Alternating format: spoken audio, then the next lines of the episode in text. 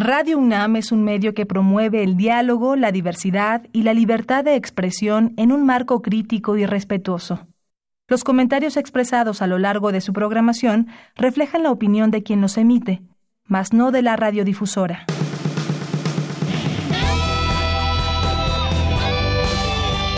Prisma RU. Relatamos al mundo.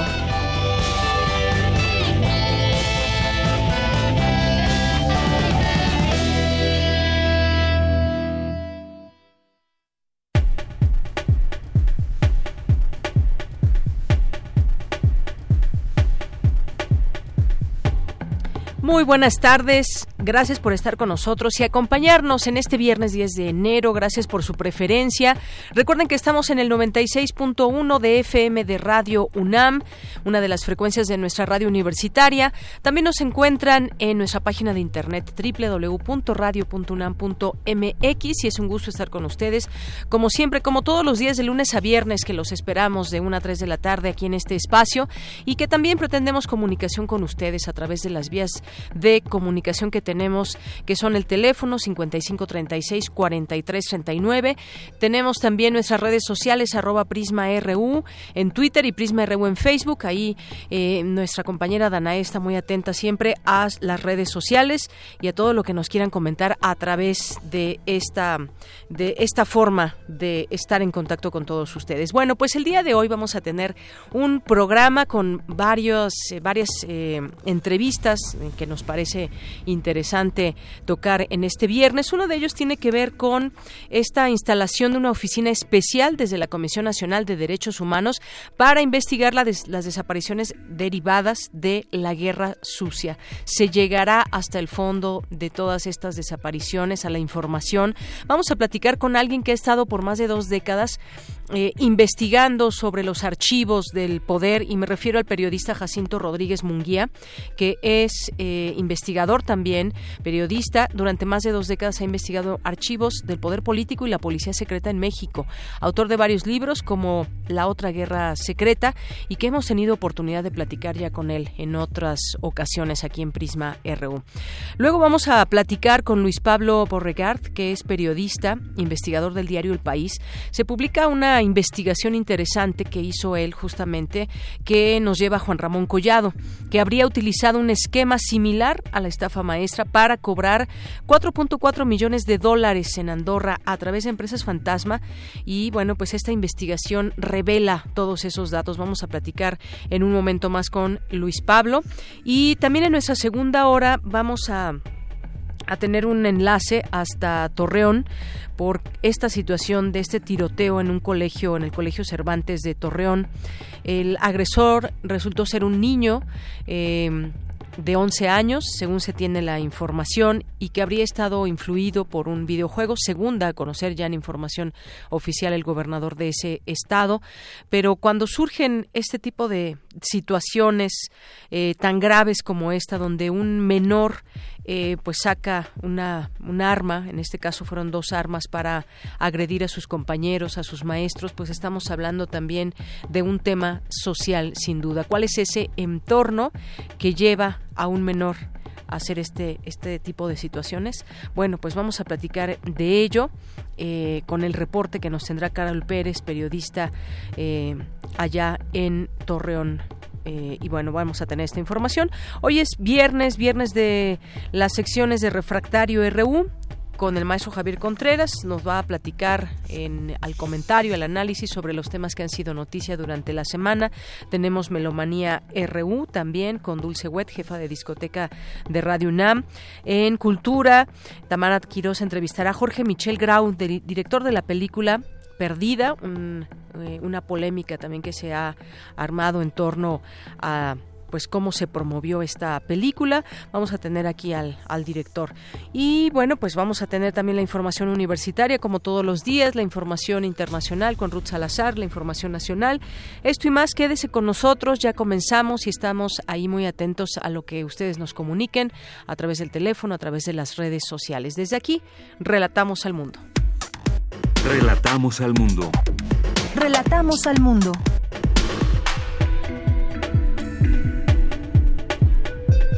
Es la una de la tarde con ocho minutos en este 10 de enero en los temas universitarios. En resumen, la UNAM cierra el registro de selección para licenciatura el 12 de enero. Le tendremos en un momento los detalles.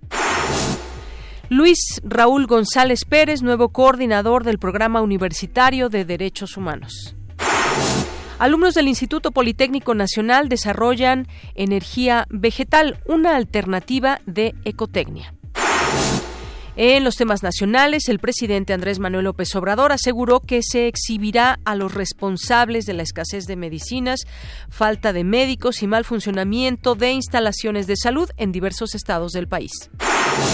El Banco del Bienestar duplicará su personal por medio del outsourcing ante la expansión de sus funciones como distribuidor de apoyos sociales y por las que el gobierno proyecta construir 2.700 sucursales.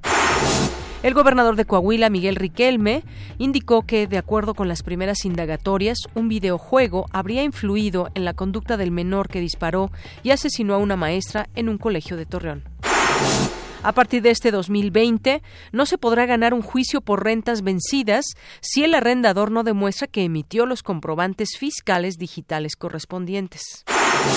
En los temas internacionales, el gobierno de Estados Unidos impuso este viernes nuevas sanciones económicas a Irán, incluyendo penalizaciones al metal de la República Islámica y a alguno de sus altos líderes, en respuesta a los ataques de Teherán contra bases estadounidenses en Irak. Un sistema de tormentas pronosticado para el fin de semana en estados, en estados sureños de Texas a Georgia, en Estados Unidos, amenaza a la región con posibles tornados devastadores y feroces ráfagas de viento. Hoy en la UNAM, ¿qué hacer y a dónde ir? Hoy es viernes de teatro en la UNAM. No te puedes perder la puesta en escena Un beso en la frente, basada en el texto homónimo de la escritora Esther del Brío González. Esta adaptación de Jimena M. Vázquez, bajo la dirección de Isabel Toledo, nos invita a reflexionar acerca de la violencia en contra de las mujeres. Las funciones serán hoy a las 20 horas, mañana sábado en punto de las 19 y el domingo a las 18 horas en el Foro Sor Juana Inés de la Cruz, ubicado en el corazón del Centro Cultural Universitario. La admisión general es de 150 pesos con descuentos habituales. El Museo Experimental El Eco te invita a visitar El Animal Herido, ensayo expositivo que rinde homenaje a una generación de posguerra desde la visión contemporánea de artistas que han creado narrativas en su trabajo, enunciando la tensión social derivada de las contradicciones del pensamiento occidental, señalando así tensiones de raza, clase, género y medio ambiente en las sociedades postindustriales latinoamericanas. Disfruta de esta muestra que se encuentra disponible en las galerías del Museo Experimental El Eco hasta el próximo 16 de febrero. La entrada es libre. Te recomendamos la función de la cinta No me ames, del director griego Alexandros Abranas. Esta es la historia de una pareja que contrata a una joven inmigrante para que sea madre de alquiler, llevándola a vivir con ellos. Mientras el hombre sale a trabajar, la mujer y la chica empiezan a intimar, disfrutando del estilo de vida acomodado de la pareja. Pero tras su alegría forzada, la mujer parece cada vez más deprimida. Disfruta de esta intrigante historia y asista a las funciones hoy a las 17.15 horas, mañana sábado en punto de las 16 y 20 horas y el domingo a las 12 y 18 horas en la sala Carlos Monsiváis del Centro Cultural Universitario.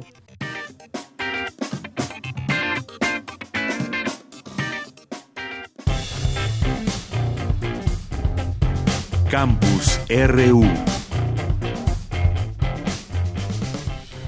Una de la tarde con 12 minutos. Hoy en nuestro campus universitario, la UNAM informó que no se logró el diálogo con estudiantes de la preparatoria número 9 debido a que condicionaron su realización a la firma de un compromiso para la cancelación de denuncias por los destrozos que hubo en este plantel. Nuestra compañera Virginia Sánchez ha estado muy atenta y dando seguimiento a este tema y le damos la bienvenida en este espacio para que nos haga un recuento de lo que ha sucedido, no solamente aquí, sino en algunos otros planteles. ¿Qué tal, Vicky? Muy buenas tardes. Hola, ¿qué tal? De Yanira, auditorio de Prisma RU. Muy buenas tardes. Así es, pues un breve resumen sobre los últimos acontecimientos relacionados con los conflictos que se viven en algunas entidades universitarias.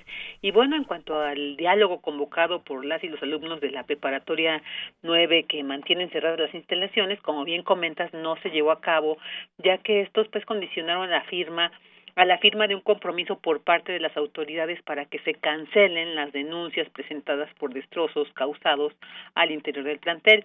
Sin embargo, las autoridades de la preparatoria señalaron que estas no pueden suspenderse, pues se trata de denuncias ministeriales contra quien resulte responsable y cuyas investigaciones ya se encuentran en proceso, por lo cual dicen no pueden suspenderse o cancelarse estas denuncias.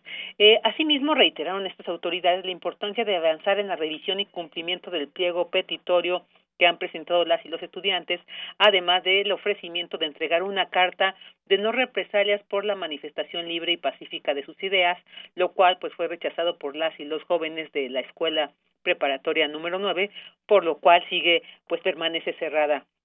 En cuanto al conflicto que se vive en la Facultad de Filosofía y Letras, el día de ayer Ricardo Alberto García Arteaga renunció al cargo de secretario general de dicha entidad a través de una carta dirigida al rector Enrique Grago y al director de esta facultad, Jorge Linares, pues ahí señala que con esta renuncia busca contribuir a la terminación del paro de actividades en la facultad. Así que estaremos atentos a ver sobre esta renuncia, los efectos que, que tienen en este conflicto que se vive ya desde hace meses en la Facultad de Filosofía y Letras.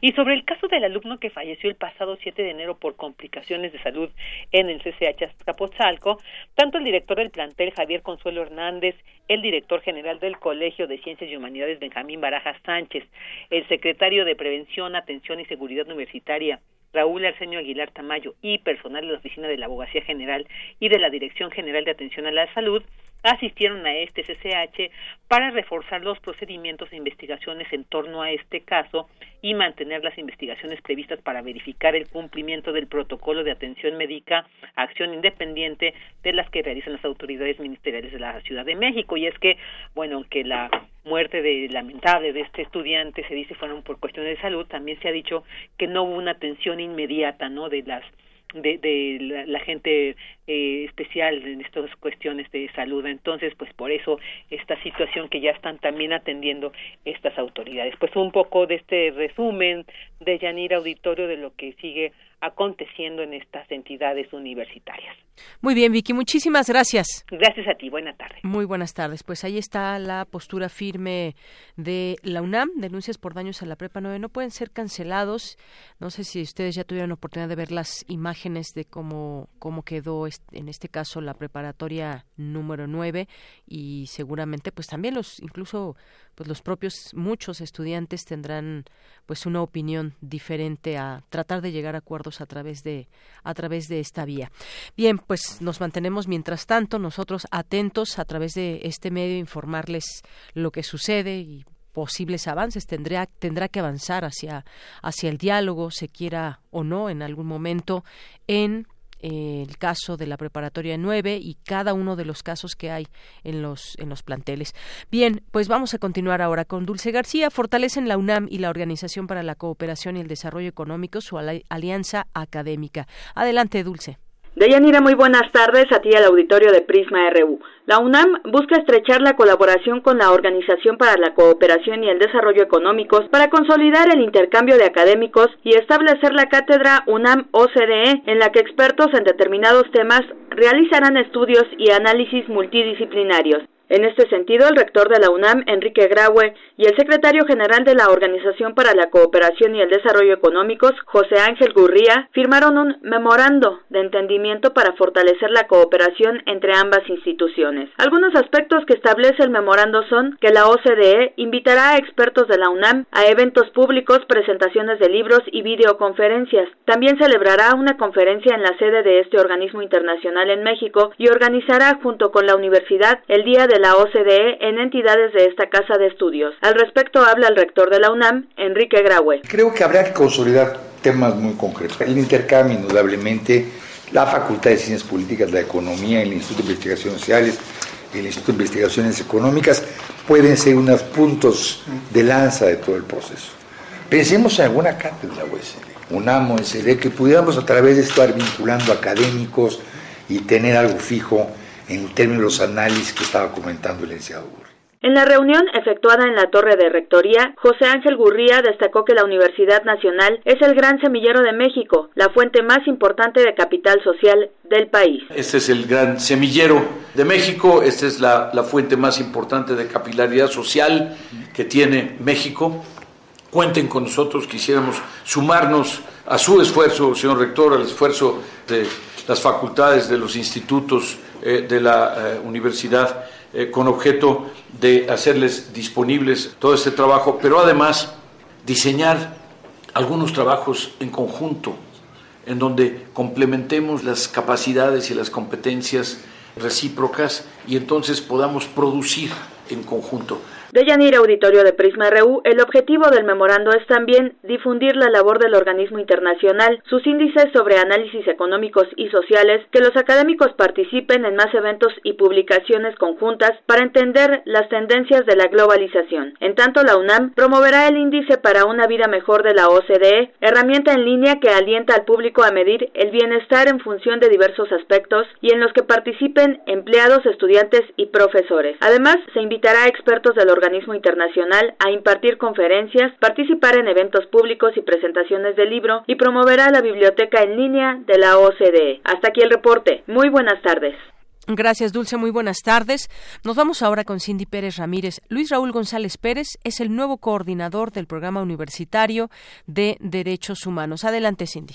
¿Qué tal, Deyanira? Muy buenas tardes. El rector de la UNAM, Enrique Graue Vichers, designó a Luis Raúl González Pérez, ex titular de la Comisión Nacional de los Derechos Humanos, como nuevo coordinador del Programa Universitario de Derechos Humanos en sustitución de Luis de la Barrera Solórzano, quien concluyó su encargo. Durante una reunión en Rectoría, González Pérez agradeció la confianza para dirigir el programa y afirmó que los derechos humanos son esencia de esta universidad y atraviesan los aspectos sociales, económicos y jurídicos del país. Asimismo, se comprometió a contribuir para que se alcancen las metas del programa de trabajo del rector relacionadas con la igualdad de género, los derechos humanos y el respeto a la diversidad, entre otros temas. Aquí se investigan los derechos humanos, aquí se difunden los derechos humanos y no hay una universidad que no tenga esa, capa, esa amplitud y esa extensión eh, hacia el tema. Por su parte, el rector Graue Vigers le encomendó continuar con las evaluaciones de lo que ocurre en el país en materia de derechos humanos y defenderlos con valor. De igual forma, el rector reconoció el entusiasmo con el que de la Barrera Solórzano dirigió el Programa Universitario de Derechos Humanos por ocho años y haber impulsado el Sistema Nacional de Evaluación de los Derechos Humanos, estudios sobre los ministerios públicos y discapacidad y la implementación de una clínica jurídica, entre otros. Hasta aquí el reporte. Muy buenas tardes. Gracias, Cindy. Muy buenas tardes. Queremos escuchar tu voz. Nuestro teléfono en cabina es 55 36 43 39. Porque tu opinión es importante, síguenos en nuestras redes sociales, en Facebook como Prisma RU y en Twitter como arroba PrismaRU. Una de la tarde con 21 minutos al considerar que las investigaciones sobre violaciones a derechos humanos cometidas durante la llamada Guerra Sucia, de manera especial desapariciones forzadas, resultaron mera simulación sin sancionar a los responsables, la Comisión Nacional de los Derechos Humanos anunció la creación de una oficina especial para hacer una investigación integral de los abusos cometidos de los años 70 a 60, perdón, a 90 del siglo pasado. Este organismo, como sabemos, presidido por Rosario Piedra Ibarra, hija de la fundadora del Comité Eureka, Rosario Ibarra de Piedra, dedicada a denunciar las desapariciones forzadas. Bueno, pues se informó en un comunicado que se abre un expediente de queja que permita la clarificación de dicho periodo y los casos concretos a investigar. Pues hablemos del tema. Ya está en la línea telefónica Jacinto Rodríguez Munguía, que es periodista e investigador. Durante más de dos décadas ha indagado en archivos del poder político y la policía secreta en México. Es autor de varios libros como La otra guerra secreta y me da mucho gusto recibirlo en este espacio vía teléfono ¿Qué tal, Jacinto? Bienvenido, buenas tardes. Deyanira, muy buenas tardes, a tus órdenes. Muchas gracias por la invitación.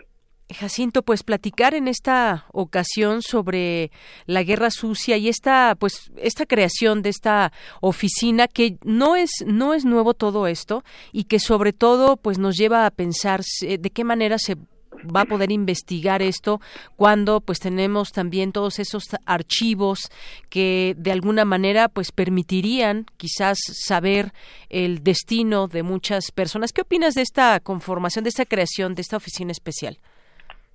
Bueno, en principio me parece que todo, que toda eh, idea, intención de seguir investigando el pasado y particularmente los años 60, 70, parte de los 80 es bienvenido. O sea, México tiene un vacío, una deuda como sociedad y también, por supuesto, como gobiernos eh, con esa parte de la historia donde conocemos, creo que de manera insuficiente, todo lo que pasó y además que tenga una difusión todavía mayor uh, pues con la sociedad, que la gente sepa qué ocurrió. Yo creo que ese, ese vacío eh, se va se va cubriendo un poco con este tipo de, de intenciones, de cosas que se, se han ido haciendo y por ahí yo creo que iría al parte de la reflexión. Eh, no olvidar, o sea, no olvidar, yo creo que la idea de esta oficina, bien, vamos a ver qué ocurre, pero no olvidar que no se está inventando algo nuevo. Creo que una buena manera de comenzar, más allá de a dónde vaya a llegar esta oficina, es reconociendo que se ha hecho mucho trabajo eh, de organizaciones eh, civiles, de, la, de periodistas, de investigadores académicos. Es decir, hay una gran cantidad de información, incluida una gran investigación eh, que en mi opinión es un parteaguas en todo este proceso de revisión de los años de la Guerra Sucia que hizo la CNDH en el año 2000. Cuando presenta este proyecto ayer, este, la nueva titular de la CNDH omite ese dato que me parece que es muy importante y creo que por ahí tendríamos que, que ir reconociendo el trabajo que se ha hecho y ver cómo este trabajo se aprovecha, más allá de solo mencionarlo, para no estar repitiendo cosas y no creer que se está descubriendo o que se está inventando un proyecto que ya tiene, que ya tiene mucho pasado o que por lo menos se ha trabajado, quizá no con los alcances que uno quisiera, pero que hay mucho trabajo realizado. Entonces yo creo que por ahí hay de entrada bien, bienvenido que se siga tomando el, el tema en cuenta, que es muy urgente, muy importante, pero ya después yo le vería un par de de cosas que creo que algunos peros quizás. que decir. Una es la autonomía. O sea al final la CNDH es un organismo sí con cierta con una autonomía establecida con el gobierno con el gobierno federal sin embargo no deja de ser una parte de. Yo creo que de lo que está faltando muchísimo es una organización un tipo de organización donde intervenga la sociedad desde muchos ángulos, desde muchos personajes que puedan darles autonomía en la investigación, en la rigurosidad, pero sobre todo la autonomía. O sea, no podemos hacer a un lado la manera en que llegó la nueva titular. No podemos hacer a un lado una serie de elementos, de contexto, que van a tener su carga en la lectura que se haga final de esas investigaciones o en cómo se dé esta nueva lectura sobre esas investigaciones. A mí me parece que una apuesta que se queda otra vez pendiente es la creación de una de una organización social donde intervengan investigadores y también las personas, las, las víctimas, los familiares de las víctimas, pero que tenga una gran autonomía. Eso me parece que es una cosa que no veo en este proyecto y que eso me parece que va a afectar, al igual que con la Fiscalía Especial del 2002, va a afectar los resultados finales, los que sean, que no sabemos cuáles eh, puedan ser.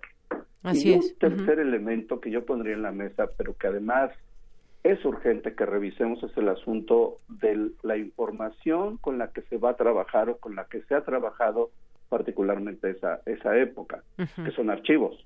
Claro. hay una contradicción de fondo pero muy de fondo. O sea, es increíble que se cree una fiscalía especial para investigar la guerra sucia cuando los archivos, que son la base, va, la base más importante de esta información, se están cerrando. Es, ¿Qué quiere decir? Que entonces la, la CNDH, a través de esta eh, oficina especial, será la única autorizada de tener acceso a esa información Hoy día hay dos fondos básicos especiales que son el de la Dirección Federal de Seguridad y en a partir de hace tres días también los de investigaciones políticas y sociales que se han cerrado al acceso a los ciudadanos, a los investigadores, a los periodistas. ¿Qué, ¿Qué va a pasar? O sea, las, la sociedad dejó de tener acceso a la información para entender qué ocurrió y pareciera que entonces los únicos que van a tener acceso serán los organismos otra vez entre oficiales o autónomas, autonomías relativas, etcétera. Yo creo que hay una contradicción de fondo, muy, muy de fondo, porque pareciera que lo que vamos a tener, y eso me preocupa, me preocupa muy, mucho, es que vamos a tener otra vez una historia oficial ahora con otro gobierno, que ha sido parte de los grandes reclamos. La Fiscalía Especial en algún momento, eh, la FEMOS, fue el gran cuestionamiento. Terminó su informe final, parte de su informe final, terminó siendo una versión relativamente oficial de lo que había ocurrido. Hoy me parece que podemos correr ese mismo riesgo. Si no tenemos ya acceso a los documentos de esa época, los investigadores independientes, los que hemos hecho trabajo en esos archivos durante décadas, eh, lo que vamos a tener posiblemente es una versión ahora oficial de la 4T y eso de entrada va demerita muchísimo lo que podríamos esperar de esta oficina. Bien, y justamente pues quisimos platicar contigo de este tema porque, pues bueno, eh, llamó la atención y como decíamos, cualquier esfuerzo es importante, pero ¿a qué se enfrentará la, la comisión en este tema justamente de, de, los archivos, en este, tomando en cuenta lo que decías, autonomía, quiénes van a participar en ella, pero sobre todo qué, ¿Qué queda por descubrir en todo esto, pero de qué manera se va a llegar a ello? Ha sido un esfuerzo de muchos, muchos años, como bien decías, donde muchas organizaciones han estado eh, presionando de alguna manera para que se conozca eh, la verdad y bueno, pues que encabece, que encabece quien encabeza la, la Comisión de Derechos Humanos. No, no, sé quién va a estar, no, no he alcanzado a leer quién va a estar eh, al frente de esta oficina especial, no he visto el nombre, pero sin duda se enfrentaría a un tema de cómo, pues no sé, ahí me gustaría que tú me ayudes a interpretar estos archivos, que se abran archivos que no se han abierto o qué es eh, y cómo se va a empezar a hacer una nueva investigación con los elementos que ya se tienen, a dónde nos llevaría en todo caso y a qué verdad, qué verdad oficial o qué o sobre todo la manera en cómo se llegaría a esa información de descubrir eh, sobre todo pues cuánta gente desapareció, que se tengan datos contundentes, incluso nos suena ¿será posible todo esto? Exacto, exactamente. Yo creo que hay, están en dos niveles. Uno, por supuesto que es, es importante y que bueno que se creen este tipo de instancias. Hay organizaciones que siguen trabajando, eh, algunos que seguimos trabajando con lo que estamos pudiendo tener acceso, pero eh, eh, el asunto es si los archivos en este momento, por lo menos desde el último año a la fecha, se han cerrado, la mayoría de archivos que contaban o que podíamos acercarnos a ver qué ocurrió qué ocurrió en los años de la Guerra Sucia. Si hoy están cerrados, eh, quiere decir que el, acceso se vuelve otra vez eh, limitado o se vuelve en favor solamente de organismos que tienen que ver con el gobierno, con toda y su autonomía relativa. En el caso de los ciudadanos se nos niega eso, es decir, no podemos los ciudadanos, pareciera que la sociedad no tiene derecho otra vez a saber a investigar de manera directa qué es lo que ocurrió. Se vuelve un, un, una herramienta, los archivos se van a volver, se van a convertir otra vez en una herramienta exclusiva del uso, del análisis, del estudio y de la interpretación del Estado. A mí sí me preocupa eso, porque seguro que ellos van a volver a tener acceso a todos los fondos que ya no tenemos acceso los ciudadanos. Se vuelve otra vez exclusividad del Estado la interpretación de lo que pasó. Y eso, mira, ¿qué va a ocurrir? ¿Qué ocurrió con la FEMOP?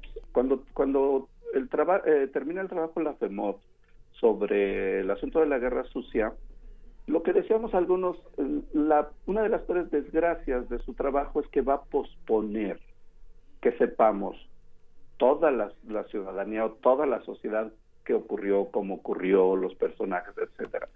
Yo creo que ese es el escenario, ese es uno de los escenarios que me atrevería a poner como, como hipotético. Se va a volver a posponer la posibilidad de que se organice bien toda la información y de que nos acerquemos, por lo menos, a una verdad histórica o a conocimientos más amplios de lo que ocurrió desde la perspectiva histórica. La, parte de las condenas, de los juicios, no sé, para empezar, yo creo, entiendo que la CNDH no es su papel procesar y enjuiciar. Ella puede llegar a una información y a un informe que recomiende cosas, pero hasta ahí. El trato final que se le dé la información me parece que puede posponer otra vez, otra vez, a esperar que los tiempos políticos sean otros y a ver si en algún momento se crea una comisión independiente, autónoma de cualquier organismo del Estado para procesar todo lo que existe. No es algo, no es algo nuevo, pues. Aprovechemos todo lo que existe, pero sobre todo cuidemos o atendamos la forma en que se va a interpretar ahora desde un nuevo gobierno lo que pasó en esos años. Así es. En su comunicado decía la CNDH que eh, es necesario y un derecho humano conocer la verdad de lo ocurrido y acceder a la información completa de estos hechos, ya que la verdad en torno de las desapariciones forzadas del pasado reciente es una necesidad imperante, una obligación ética y una deuda histórica. Bueno, pues procesar, como decías, todo lo que existe, ya veremos de qué manera se presenta en su momento. Y me hace recordar pues un caso más, mucho más inmediato, que es el caso de la desaparición de los 43 estudiantes, que tampoco se ha llegado a la verdad histórica y que también se ha de alguna manera complicado. Desde el mismo gobierno lo saben perfectamente. Llegará de nueva cuenta a trabajar el GIE y bueno, son casos completamente diferentes, pero me refiero, eh, me atrevo a compararlo por el tema de cómo se llega, cómo se llega a esa, a esa verdad. Sí, y además que si, si ocurre este escenario de que solo, en este caso la CNDH y organizas, organismos vinculados eh, o con cierto vínculo al Estado eh, tienen acceso, tienen permiso de acceder a todos los archivos, eh, es, va a quedar como una, como una forma de lo que va a ocurrir con otros temas. Ese es el asunto. O sea, la guerra sucia es un tema que falta mucho por trabajar, pero que ya se ha tenido acceso desde muchos ángulos. ¿Qué va a pasar con los que sigan? Si desde este momento ya no tenemos acceso a los ciudadanos a ello. Yo creo que un reto, un reto importantísimo para este proyecto es los archivos del ejército. Y si solo los va a conocer la CNDH y si solo los va a interpretar la CNDH y su equipo, y si los ciudadanos no vamos a poder tener acceso a ellos, nada, es lo mismo, pero... O sea, tú dirías en ese momento se debería también abrir a, pues, al escrutinio público, digamos, esta posibilidad de conocer los archivos, no solamente de la CNDH. Mira, cuando la Fiscalía Especial estuvo trabajando, la FEMOD estuvo trabajando en todo este informe, los ciudadanos teníamos acceso a todos los archivos, salvo los que ellos estaban trabajando en ese momento, pero teníamos acceso. Creo que ese sería un gran, gran mensaje. Todas estas restricciones que se han acentuado en los últimos, en el último año, en el Archivo General de la Nación con estos fondos, que parte de un gran mensaje sería la CNDH comienza a trabajar, pero también se reabren a la investigación, a la revisión, al análisis de los ciudadanos lo que está ocurriendo, los fondos que están en el Archivo General de la Nación. No solo son exclusivos de la CNDH, la historia no es solo exclusiva de la CNDH, sino es de toda la sociedad. Ese sería ese sería un mensaje yo creo que ese sería el gran mensaje. Por ahí tendría que comenzar esta oficina, exigiendo como parte de esa autonomía al gobierno federal que ordene que por lo menos se regrese a lo que era el acceso a los archivos en el año 2000, 2001 hasta el 2015.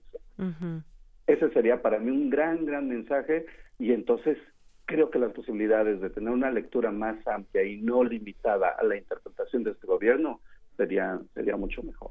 Muy bien. Bueno, pues este acceso a los archivos de una manera, pues clara, transparente, abierta para que se pueda pues consultar por la ciudadanía. Muchos periodistas seguramente como tú pues estarían muy interesados en conocer, en acceder a toda esa información y pues en otro momento seguramente tendremos que platicar eh, Jacinto para ver cómo se va pues ampliando esa información en todo caso, cómo es que se va llegando a esa verdad histórica, porque pues no es solamente de que pase un tiempo y nos la presenten, sino que tendría que haber una explicación mucho más amplia de todo. Sí, por supuesto, y, atender el tema de los archivos, creo que van en paralelo. Este, vamos viendo, digo, ahí estamos trabajando en este asunto que es, es para los que nos interesa algo muy serio, pero también para la historia del país. Es increíble que que pareciera que la sociedad eh, todavía no ha crecido, ¿no? Que es incapaz de entender lo que pasó en esos años y por tanto mejor cerremos los archivos para que no sepan. Yo creo que eso en este momento es un retroceso grandísimo para el conocimiento de la memoria de nuestro país. Claro, y otra cosa también pues interesante será ver qué se puede extraer de esos de, esos archivos, no es solamente una simple lectura, sino saber cómo a dónde nos llevan esos archivos, porque se deben de complementar, yo supongo tú sabes mucho de eso, lo has llevado a cabo mucho tiempo, ¿qué hay y cómo podemos interpretar todos esos archivos? claro por supuesto. Por supuesto, es eh, nuestro pasado tiene, tenemos que revisarlo desde todos los ángulos y esta etapa creo que vuelve a silenciar muchísimo esa, esa necesaria revisión de nuestro pasado. Solo estamos posponiendo y posponer nuevamente nos va a llevar a repetir cosas, eh, tantas que hemos cometido como país. ¿no? Así es. Bueno, pues ya en otro momento platicaremos. Por lo pronto queríamos hacerlo contigo ahora que se acaba de dar a conocer esta creación de la Oficina Especial para Investigar la Guerra Sucia. Y muchas gracias, Jacinto, por estar con nosotros. Estaremos atentos a todo. Muchas gracias, Yanira. A ti, hasta luego. Hasta luego. Muy buenas tardes, gracias Jacinto Rodríguez Munguía, periodista e investigador durante más de dos décadas, ha indagado en archivos del poder político y la policía secreta en México, autor de varios libros que recomendamos, por supuesto, aquí como La otra guerra secreta. También lo pueden seguir a través de, su red social de Twitter como T-Invisible y ahí pues está también tuiteando información al respecto. Continuamos.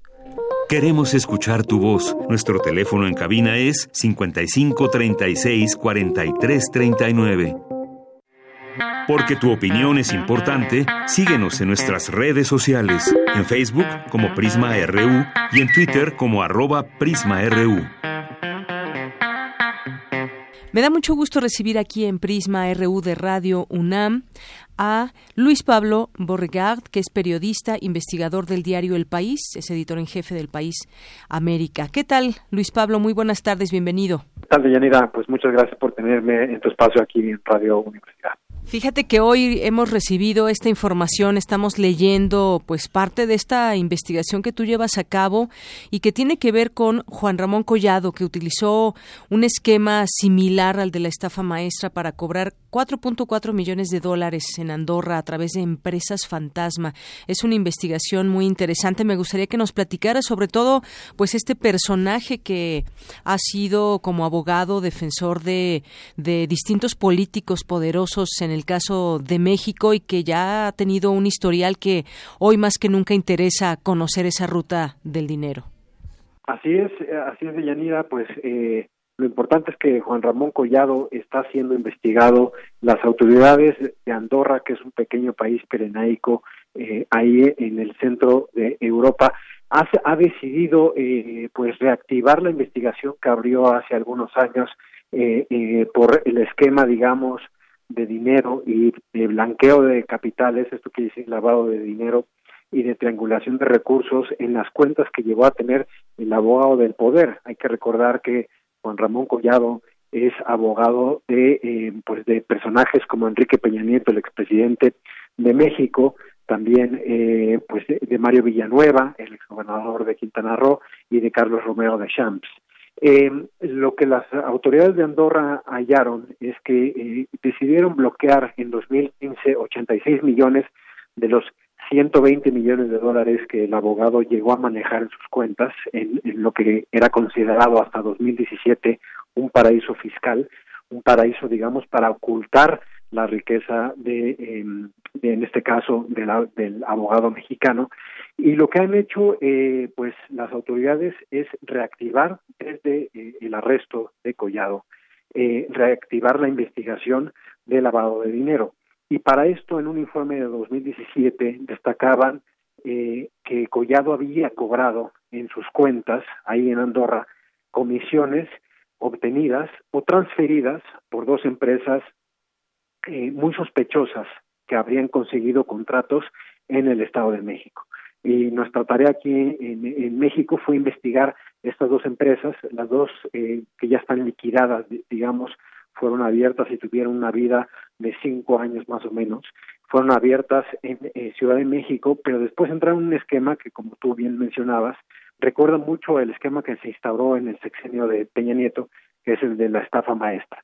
Esto quiere decir eh, que se eran contratos obtenidos, algunos hay que decir eh, eran simulados, otros sí fueron cumplidos, que se obtenían con universidades públicas y que a partir de ahí se sacaba dinero de estos contratos. Y ese dinero se rastreó, o las autoridades de Andorra lo rastrearon y llegaron a cobrarse comisiones a las cuentas de Collado. Eso pues abre muchas eh, muchas preguntas que serán las autoridades tanto de Andorra como las autoridades mexicanas quienes tendrán que investigar cómo eh, dos empresas del Estado de pues son, realmente son tres empresas, dos de las cuales nosotros podemos eh, asegurar que son muy sospechosas, porque pues fuimos ahí a visitar los domicilios de sus de sus socios y apoderados legales y nos llevaron a zonas de eh, pues de, Teoloyucan, de Lerma, de donde no viven ni empresarios ni habían escuchado eh, los nombres de quienes eh, se asociaron o, o, que fundaron estas estas sociedades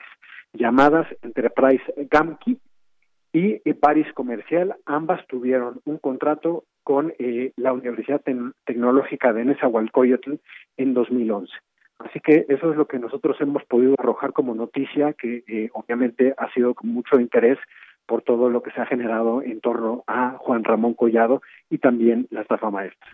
Efectivamente, Luis Pablo, una investigación muy amplia, muy amplia y muy interesante. Se amplía, digo, además se complica la situación del propio Juan Ramón Collado con todo este sentido, con toda esta eh, información que va surgiendo. Ya mencionabas las empresas que, pues bueno, finalmente eh, fueron fantasmas, no existen. Compañías que enviaron el dinero a Collado entre 2009 y 2012 a través de distintas transferencias, según esta investigación de la que nos platicas. Hay que recordar que pues fue en julio pasado, me parece, cuando fue detenido y cuando pues se le veía también ahí eh, sin ninguna preocupación, incluso en la boda de la hija del expresidente Peña Nieto, me parece, o de quién fue la boda, no recuerdo exactamente ahora, pero bueno, se le vio ahí con la clase política, ahí em, pues eh, exhibiendo, digamos, ese tipo de relaciones y que ahora pues esto va cambiando, va cambiando todo ese cariz de el poder que está siendo investigado. Eso es algo muy importante y sobre todo con estos datos que son datos duros que nos llevarán, pues eh, como decía yo, a complicarle la situación a Juan Collado.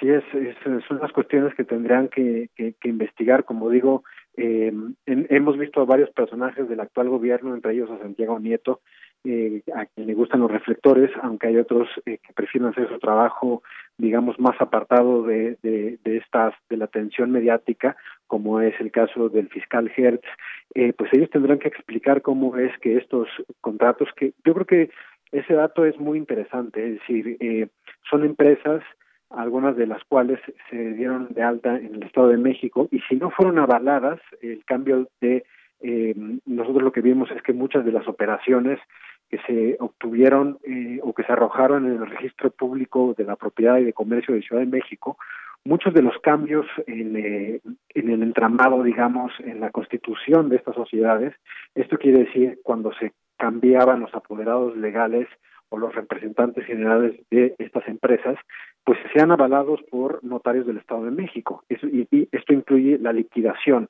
Entonces, eh, se creaba, se hacían, eh, pues hacía estos esquemas por los cuales se rebotaba dinero a Andorra y después se eh, cerraba y se desaparecían. Es decir, son empresas que finalmente ya están extintas, no sirven, o sea, no, no, no han, no siguen operando, pero que dejaron este, digamos, como trampolín para rebotar algunas comisiones a Collado en Europa. La pregunta que está ahí es por qué recibía el abogado comisión de estas empresas. Era su representante, no, nosotros acudimos a la universidad para ver si esos contratos se habían, eh, digamos, si se habían llevado a cabo, si se habían ejercido. Uno de ellos es para el suministro de 53 computadoras.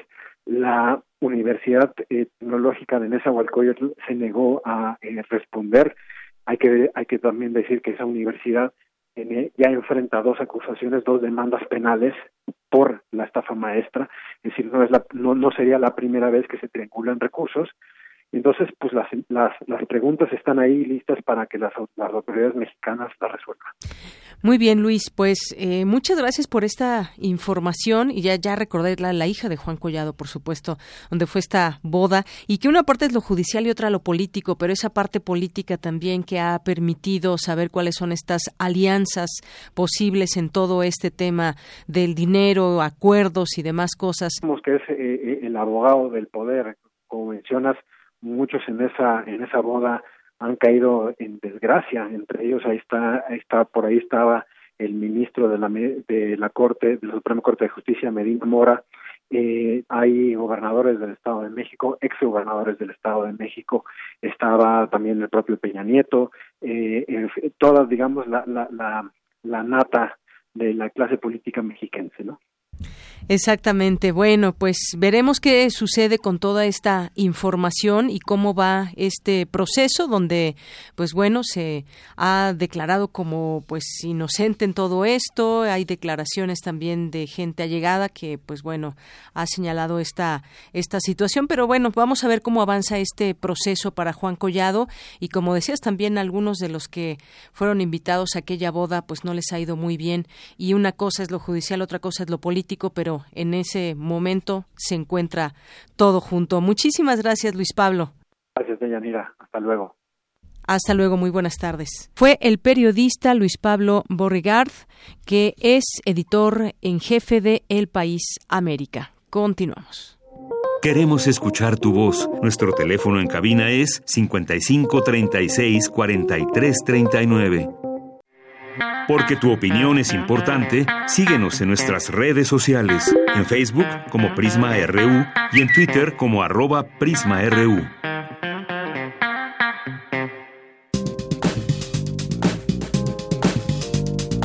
Cultura RU.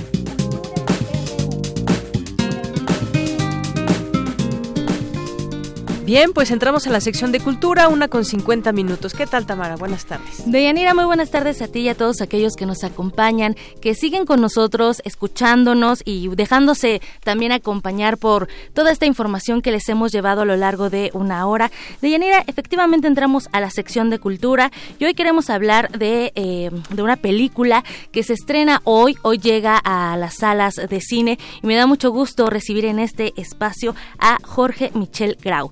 Jorge, ¿cómo estás? Bienvenido. Hola, muy buenas tardes a todos. Muchas gracias por la invitación. Gracias. Oye, Jorge, pues llegas a las salas de cine con Perdida, tu más reciente trabajo. A la gente que nos escucha, les cuento un poco que, bueno, has dirigido ya varios filmes, eh, eres el director de 719, también de Somos lo que hay, hoy esta película de una familia caníbal que también estuvo nominada a varios premios Ariel, y también fuiste uno de los directores que participó en México Bárbaro, Así es. que también era un thriller, pero con unos toques prehispánicos también muy bueno. Y ahora llegas con Perdida. Platícanos eh, por, ¿qué, qué es lo que vamos a ver, qué vamos a conocer. Cuéntanos todos los detalles. Por sí, favor. muchas gracias. Mira, eh, Perdida es un remake o una reimaginación de una película colombiana de 2011. Ujú. Eh, en, hace como cuatro años se me acerca Dynamo, que es la, la casa productora, eh, y me ofrece un proyecto para poderse adaptar a México. Entonces, eh, curiosamente el proceso fue, fue muy distinto porque vimos la película y a partir de la película hicimos la adaptación y no de un guion original. Eh, entonces, bueno, la, la anécdota principal es la misma que la película colombiana, pero cambiamos ciertas cosas, ¿no? Cambiamos el final, cambiamos la estructura, cambiamos muchos personajes, hay una intriga distinta. Entonces, bueno, nos dimos a la tarea de, de- de intentar hacer una película más original, digamos, ¿no? Eh, es la historia de un matrimonio eh, conformado por una arquitecta colombiana y un director de orquesta mexicano que viven en Colombia y tras recibir la invitación para venir a dirigir a una filarmónica en, en México, deciden ponerle pausa a su vida en Colombia, se vienen para acá y este maestro, este director de orquesta, embebido un poco en su éxito y en su ego, empieza ¿no? a hacer una serie de cosas y a, relacionarse, también con algunas personas. Y a traicionar un poco los, los acuerdos de pareja, ¿no? Em, que al final eh, esos son más, más dolorosos que, que, directamente una infidelidad o algo así, ¿no? Entonces, a partir de ahí la esposa desaparece y nos ahí arranca nuestro thriller, ¿no? Nuestro, nuestro, nuestra intriga.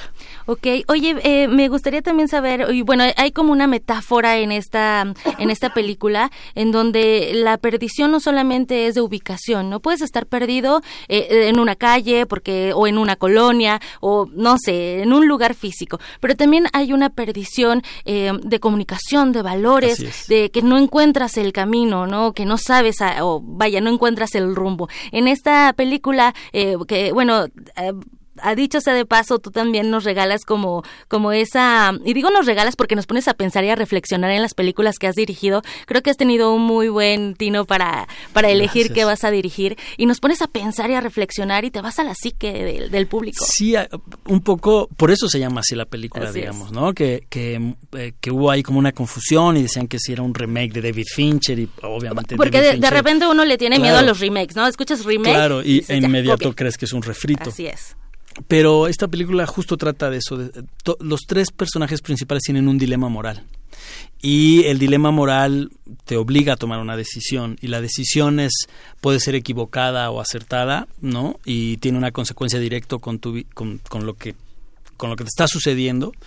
Y la decisión, ¿no? a través del dilema moral viene de una situación como de soledad, como de perdida, de pérdida, o sea, no tienen, están perdidos en un en una cosa de comunicarse, no se parece que se hablan, pero en realidad no se están comunicando, eh, viven en un castillo de cristal hermoso, pero es una jaula de oro porque en realidad los tiene atrapados. Entonces hay varios elementos ahí donde nos, nos, nos invitan a reflexionar hasta qué punto el dilema moral, ¿no? Te, te, obliga a tomar ciertas decisiones. Oh, qué cosa, suena ya bastante interesante. Oye, cuéntanos un poco también eh, de em, el reparto, a quiénes vamos a ver en pantalla, que, bueno, yo ya sé, pero la gente que no lo sabe, eh, son actores buenísimos. Sí, la protagonista es Paulina Dávila, que es colombiana. que es colombiana y hace el personaje de la arquitecta.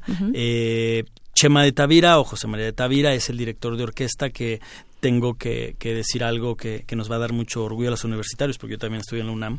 Filmamos en la sala Nesa. Qué bonito lugar. Es la primera película que se filma dentro de la sala Nesa. Y la orquesta que ustedes van a ver es la orquesta Eduardo Mata, que es la juvenil de la FUNAM, eh, e interpretando todas las piezas eh, que, que salen en la película. Y Chema dirigió a la orquesta en esas piezas. Entonces la música es dirigida por el mismo actor, que es una cosa, es un valor de producción bien interesante. Y eh, en el otro rol protagónico está Cristina Rodlo, que es esta mujer que se acerca a, Chema después de la desaparición. Pero bueno, hay un rompecabezas que hay que armar. Eh, es una película muy interactiva, el público participa directamente de lo que está sucediendo y tiene que seleccionar y tiene que ir eh, encontrando, haciendo las pesquisas, ¿no? Para descubrir los secretos. encontrar todas esas piezas en donde lo, lo interesante de esta película también es que al final vas cayendo en cuenta de las cosas. Ah, con razón esto. Oh, sí, ya lo veía en este momento. Siempre estuvo frente a mí y no lo había visto. Así es. Jorge, eh, antes de entrar a cabina te preguntaba cómo te sentías, porque bueno, eh, hay un tiempo de rodaje, hay un tiempo de promoción, hay, eh, vaya, un trabajo previo al producto final que nosotros vemos ya en, en, la pantalla grande. ¿Cómo te sientes de, bueno, ya ver pues esta película en, en la sala? Ya a nivel nacional. Sí, pues este sabor amargo dulzón, ¿no? que es trabajar tanto tiempo en una película, en un proyecto, ¿no? Son alrededor de cuatro años. Eh, trabajas muy de cerca con mucha, mucha gente que de un día para otro dejas de ver, ¿no? Y dejas de convivir con ellos y dejas de hacer promoción y no los vuelves a ver más que en alguna otra premier. Entonces por ahí empiezas a sentir un como una este depresión posparto. Pero por otro lado, pues la alegría de que el proyecto, ¿no? Donde participan más de 150 personas, se corona en salas, tiene la fortuna de, ser apoyado en más de mil, con más de 1.300 copias. Entonces va a llegar a todos los rincones del país, se estrena eh, hoy en todo el país y acercar, digamos, tenemos la posibilidad de acercar una, una posibilidad, un, un, un, proyecto distinto a lo que se hace regularmente en cartelera, ¿no? Que es comedia, comedia romántica. Esta es una opción, una alternativa, ¿no? La diversidad enriquece. Entonces, espero que nos den la oportunidad de, de, que vean la película y vean otro tipo de cine que también se hace aquí, que tiene buena calidad y que, y que, que puede perfectamente llegar a, a, cartelera. Sobre todo eso, ¿no? Eh, creer en el cine mexicano y lo que se está haciendo a nivel nacional porque efectivamente hemos visto eh, algunas películas que a lo mejor es la risa inmediata y nada más, ¿no? Esta película es, es diferente porque sí te hace reflexionar, porque tiene también una fotografía eh, que bueno, no es, nos regalas una fotografía, bueno, nos regalan ahí una, una fotografía y bueno, las actuaciones, ya, ya mencionaste muy bien los, los protagonistas y ya, ya casi nos vamos, Jorge Michel Grau, y antes de finalizar, bueno, también ahí hubo un tema importante en cuanto a la, publicidad, así, es. tú ya fijaste también una postura y bueno, la gente que no sepa, pláticanos un poquito de, de este hubo un material eh, de promoción que fue muy delicado, que creo que la gente encargada de hacer la promoción eh, no midió, no hay dolo, no hay ninguna ninguna mala intención, simplemente creo que la película creció a tal manera que la que la promoción no empezó a jugar con, con eso con esos materiales y el material era muy delicado. El material ofendió eh, la susceptibilidad de muchas muchas personas. Yo inmediatamente fijé mi postura ofrecí una disculpa por no haber tenido la sensibilidad y la empatía de, de por lo menos eh, tratar de detenerlo porque no parte de, de, mí, digamos, ¿no? Pero un poco como tratar de hacer que esto cambiara. Eh, ofrecí disculpas y ahora a partir de ayer esa publicidad está siendo eh, quitada de primero de todos los medios digitales y ahorita de los niveles de lo de las posiciones físicas digamos lamentamos muchísimamente que muchísimo que este error no eh, haya ofendido y lastimado a, la gente pero bueno aceptamos el error y estamos en, eh, tratando de limpiar y de quitar todo toda esa promoción y bueno esperando que que eso no afecte eh, la posibilidad de que la gente vea el trabajo de más de 150 personas que dieron su tiempo, su trabajo y su talento para hacer una película. Así es, y sobre todo eso, y, yo te lo decía, ¿no? Aplaudo esa postura y sobre todo, eh, pues esa sencillez de decir, ¿sabes qué? Sí, bueno, sucedió esto, no vamos a tapar el, el sol con un con un dedo, pero bueno, se aprende, está la experiencia y por supuesto eh, hay que darle la oportunidad también de ver cine mexicano, de llenar esas salas eh, de cine, de darse la oportunidad de conocer también tu trabajo, eh, te podemos conocer también las otras películas en plataformas digitales. Esta, si la gente no ha visto alguna de estas películas, bueno, ahí se las dejamos para que el fin de semana también, si no, este, si no salen de casa, vean en plataformas digitales,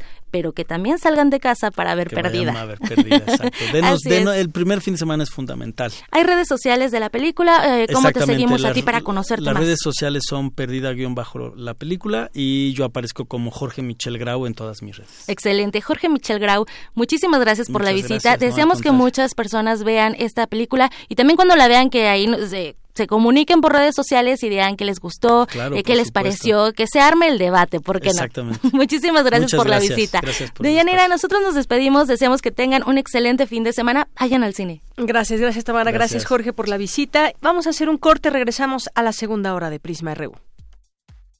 Prisma RU. Relatamos al mundo.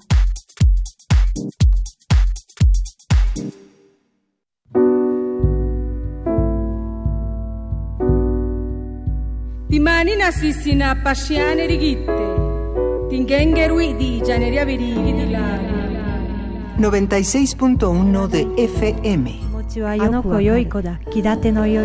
Como si sus ojos. Das Tor mit dem gotischen Buch. Der Mühlbach rauscht. Comunícate con nosotros. Correo de voz 5623-3281. Correo electrónico radio arroba unam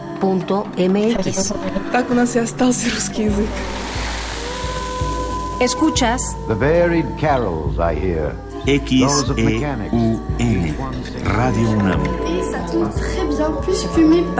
Experiencia sonora.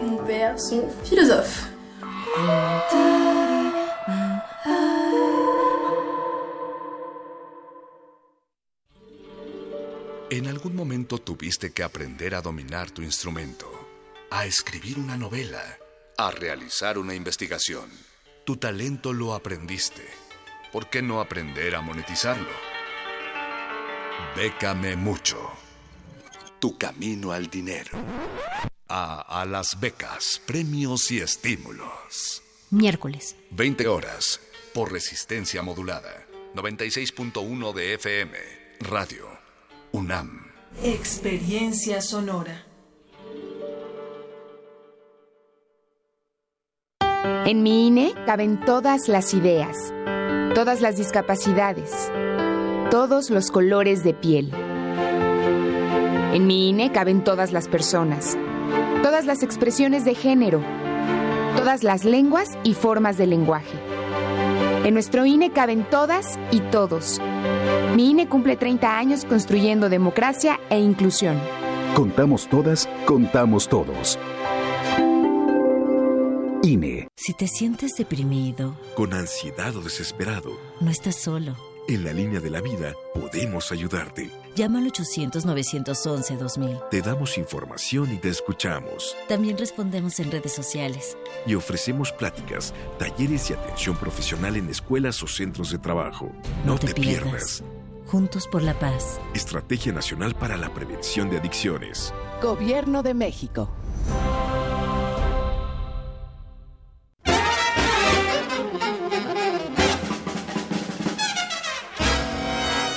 Música de fuego y fragua, de cacerías, funerales, bailes y salas de concierto.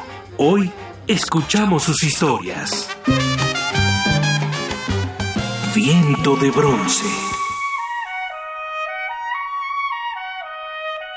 Un programa de Juan Arturo Brennan. Acompáñanos en un recorrido por todos los géneros y todos los estilos de la música de trompeta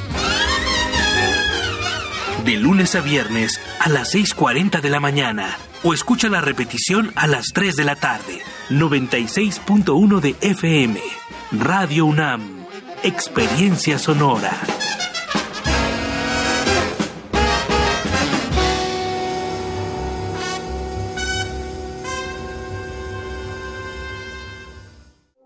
Queremos escuchar tu voz. Nuestro teléfono en cabina es 55 36 43 39.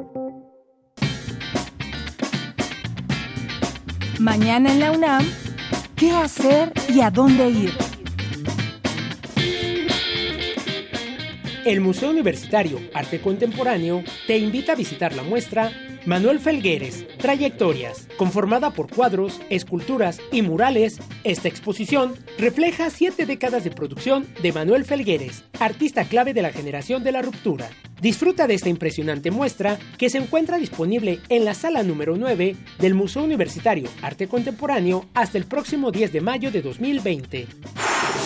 La Filmoteca de la UNAM te invita a la función de la cinta Los dos Papas, coproducción entre Reino Unido, Italia, Argentina y Estados Unidos, que explora la relación entre el Papa Benedicto XVI y el Papa Francisco, dos de los líderes más poderosos de la Iglesia Católica, que deben abordar sus propios pasados y las demandas del mundo moderno para que esta institución avance. La función será hoy a las 19 horas en el Cinematógrafo del Chopo. La admisión general es de 40 pesos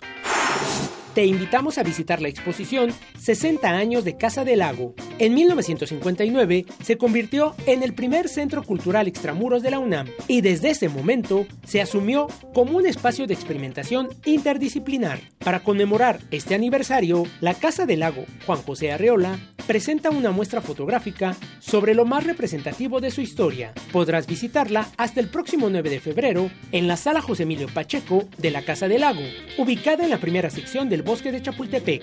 La entrada es libre. Para Prisma RU, Daniel Olivares.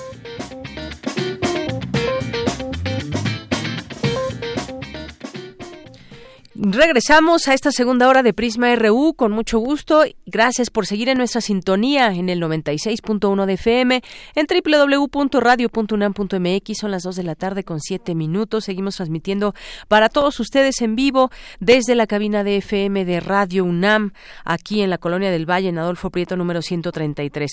Gracias y saludos a todas las personas que nos están escuchando y que también se hacen presentes a través de un tuit, a través de una llamada telefónica. Nuestras redes sociales arroba Prisma RU y Prisma RU en Facebook, así como nuestra página en internet que es www.radio.unam.mx, nuestro teléfono en cabina 5536-4339. Saludos a Carlos Ríos Soto, a César Soto, a Manuel, a Hatem Abdul Wahid, le mandamos muchísimos saludos. Eh, periodista Jorge Villanueva, Pri Rice, Mauricio Moreno, Enriquiño Chiva, eh, Mayra Williams, César Alberto, Alejandro Toledo, muchos saludos, Ricardo Navarrete, Lil Morado, Villegas, muchas gracias por estar ahí atentos, escuchando esta información que les presentamos también. David García nos dice la finalidad de la publicidad es, frívola y tendenciosa, incluso crear controversia, aunque ignoro esta, hasta dónde es responsable el director con la publicidad y los medios para difundir su trabajo. Saludos, gracias David García. Eh, también le mandamos saludos a Miguel Ángel Flores. David García nos dice increíble la serie de argucias legales que utilizaron. Espero se realice una investigación seria y exhaustiva por las autoridades correspondientes y se sancione a todos los responsables. El trabajo lo hacen los periodistas. Saludos. Saludos para ti también, Ricardo Navarrete. Saludos también. Eh, Biolotequi Tamagotchi, le mandamos muchos saludos, así se llama en Twitter, Serge Brook, a Mercedes de la Vega, Alejandro Cardiel nos dice, culpar a los videojuegos por las muertes en el Colegio Cervantes es más sencillo que hablar de la descomposición social producto del neoliberalismo y de la guerra contra el narco de Felipe Calderón que inundó al país con armas de la iniciativa Mérida. Gracias por el comentario, Alex Cardiel. Y bueno, también sírvase recomendar, al rato vamos a hablar de este artículo, Morir es una alivio 33 exnarcos explican por qué fracasa la guerra contra la droga. Digo tema aparte, pero tiene que ver con esta descomposición social y en donde, bueno, lo platicamos al rato con Javier.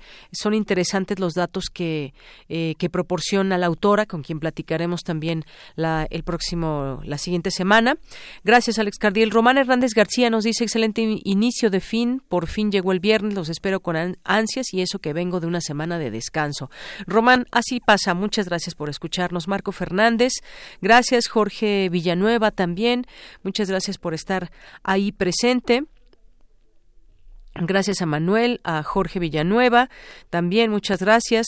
Diana nos dice, sí, es una pena cómo está la que fue mi prepa nueve, tan bonita. Pues sí, si vemos las imágenes, fueron terribles de cómo, cómo quedó y ojalá que todo se resuelva mediante el diálogo y se puedan reabrir las puertas de los planteles que, que restan aún que exista compromiso de ambas partes, por supuesto. Gracias, Obi 5 Guzmán, por la recomendación que me haces aquí. Felipe Borolón, también aquí en Twitter, así se llama. Eh, Sintoniza en Prisma RU, dice Alex Cardiel. Gracias a nuestros amigos y toda esta red que hay en la UNAM, también de, eh, de facultades, de institutos, a la FESA Catlán, a la FES UNAM, FES Aragón, a Minería UNAM, Palacio de Minería, egresados FIUNAM, a Energía FIUNAM y a todos, a todas estas, esta red que hay en la UNAM en redes sociales a través de Twitter. Muchas gracias y también por aquí nos llegó una llamada Denme un segundo. Fernando López Leiva de Naucalpan, Estado de México, dice, es vergonzoso que un gobierno que se dice de izquierda ponga tantos obstáculos para investigar el pasado, algo que debería ser su prioridad. Este comentario que nos envía Fernando López Leiva, leído al aire. Gracias, Fernando, por escucharnos y síguenos llamando siempre que tengas algún comentario. Vámonos a la información. Vámonos a la información. Y por cierto, si no han recogido todavía sus boletos para Pumas, tienen hasta hoy a las cinco y media de la tarde, porque si no, ya después no se los podemos entregar. Hasta las 5, me dice aquí el productor Rodrigo, hasta las 5 de la tarde, vengan por favor, porque el partido es el próximo domingo y si no es hoy, pues ya no se los podemos entregar. Vámonos con la información. La UNAM cierra el registro de selección para licenciatura el próximo 12 de enero. Cristina Godínez nos informa. Deyanira, un saludo para ti, para el auditorio de Prisma RU. La UNAM, a través de la Dirección General de Administración Escolar, insiste en que la única forma de ingresar a la universidad es a través del examen de selección, cuya convocatoria para quienes estén interesados en cursar una licenciatura en el sistema escolarizado y en el sistema de universidad abierta y educación a distancia se encuentra abierta y el registro del concurso de selección febrero 2020 cierra el próximo domingo 12 de enero. Adicionalmente, pone a disposición de los aspirantes la plataforma virtual Pruébate UNAM, la cual se encuentra disponible en la página www.pruébate.unam.mx para apoyar a la población interesada en prepararse para el examen de admisión. Lo anterior es con el interés de combatir las prácticas que podrían lacerar el prestigio de la comunidad universitaria al ofrecer cursos que presuntamente garantizan el ingreso y que son promovidos a través de las redes sociales o por supuestos miembros de la comunidad universitaria. La DEGAE reitera a los aspirantes y al público en general que cualquier ofrecimiento de ayuda o garantía de ingreso es un fraude y deben denunciarlo. De Anira, por último, invitamos a todos los aspirantes e interesados a consultar la página www.degae.unam.mx febrero 2020. Este es mi reporte. Muy buenas tardes. Gracias, Cristina. Muy buenas tardes. Y nos vamos con Dulce García. Desarrollan estudiantes del Instituto Politécnico Nacional Energía Vegetal. ¿De qué se trata? Adelante, Dulce. Deyanira, te saludo con mucho gusto a ti y al auditorio de Prisma RU. El Centro de Estudios Científicos y Tecnológicos número 2, Miguel Bernard, institución del Politécnico, es una unidad académica que mantiene su pertinencia gracias al trabajo, compromiso y esfuerzo de su comunidad, porque en sus aulas, talleres y laboratorios, los jóvenes adquieren valores y sensibilidad para contribuir al desarrollo económico y social de México. Así pues, a través del intercambio de energía proveniente de las raíces de las plantas, alumnos del Instituto Politécnico Nacional desarrollaron una celda productora de energía eléctrica con cuatro macetas, plantas aromáticas, mallas metálicas y cables eléctricos como alternativa de ecotecnia o aprovechamiento eficiente de recursos naturales en comunidades de alta marginación. El prototipo desarrollado en el CECIT-2 se basa en aprovechar la energía producida por la fotosíntesis a través de la reacción química que realizan las plantas al convertir el agua y el dióxido de carbono en oxígeno y glucosa, proceso por medio del cual obtienen suficiente potencia para alimentar cuatro diodos LED. Escuchemos a los alumnos David Roldán Mendoza, Francisco Javier Rojas Bernal, José Alberto Hernández Rivera y Ulises Eduardo Soto Flores, creadores de Power Flower. Somos del CECIT número 2, del turno matutino y del grupo 6IM4 de la carrera Máquinas con Sistemas Automatizados. Y nuestro prototipo es la Power Flower. Nuestro prototipo es una celda productora de energía a través del intercambio de las raíces de las plantas. En este caso es un prototipo que se basa en recolectar la energía que a través del proceso de fotosíntesis se hace una reacción química de todo esto, la reacción química nos arroja una energía, que esta energía a través de la planta la utiliza como para, tanto para crecer, pero al mismo tiempo la desecha. Entonces este proyecto lo que se enfoca es en recolectar la energía que está desechando la misma planta para poder aprovecharla en otra salida externa y utilizarla para alimentar otra cosa. Se llevó al concurso nacional de los mejores prototipos del Politécnico y se obtuvo el segundo lugar. De Yanira hay que decir que los estudiantes invirtieron cerca de un año y medio en la construcción de este prototipo, desde la etapa de investigación hasta la elección de las plantas adecuadas, que deben ser de sombra, fáciles de encontrar y manejar, resistentes y con un tipo de raíz vulvar, rizoma o similares, porque son las que mejor rinden en cuanto a la producción de energía por fotosíntesis. De ahí que eligieran las especies aromáticas de lavanda y citronela, las cuales colocaron en macetas largas para compactar el espacio y facilitar su transporte. Con esta celda de producción eléctrica mediante la transferencia de energía en las raíces de las plantas, los estudiantes politécnicos se titularon como técnicos en máquinas con sistemas automatizados, además de lograr el segundo lugar en la categoría de eléctrica y electrónica en la edición número 28 del concurso Premio a los Mejores Prototipos 2019 del nivel medio superior del IPN. Hasta aquí el reporte. Muy buenas tardes. Gracias, Dulce. Muy buenas tardes. Y nos vamos ahora a las breves internacionales con Ruth Salazar. Internacional RU. Aumenta la presión internacional hacia Irán tras la publicación de un video que mostraría el momento en el que el avión 752 de Ukrainian International explotó en cielo abierto, poco después de despegar en Teherán. Las imágenes ya han sido verificadas por el diario estadounidense The New York Times. Decenas de miles de iraquíes se manifiestan este viernes en Bagdad y otras nueve provincias del centro y sur para mostrar su rechazo a los recientes ataques de Estados Unidos e Irán en su territorio.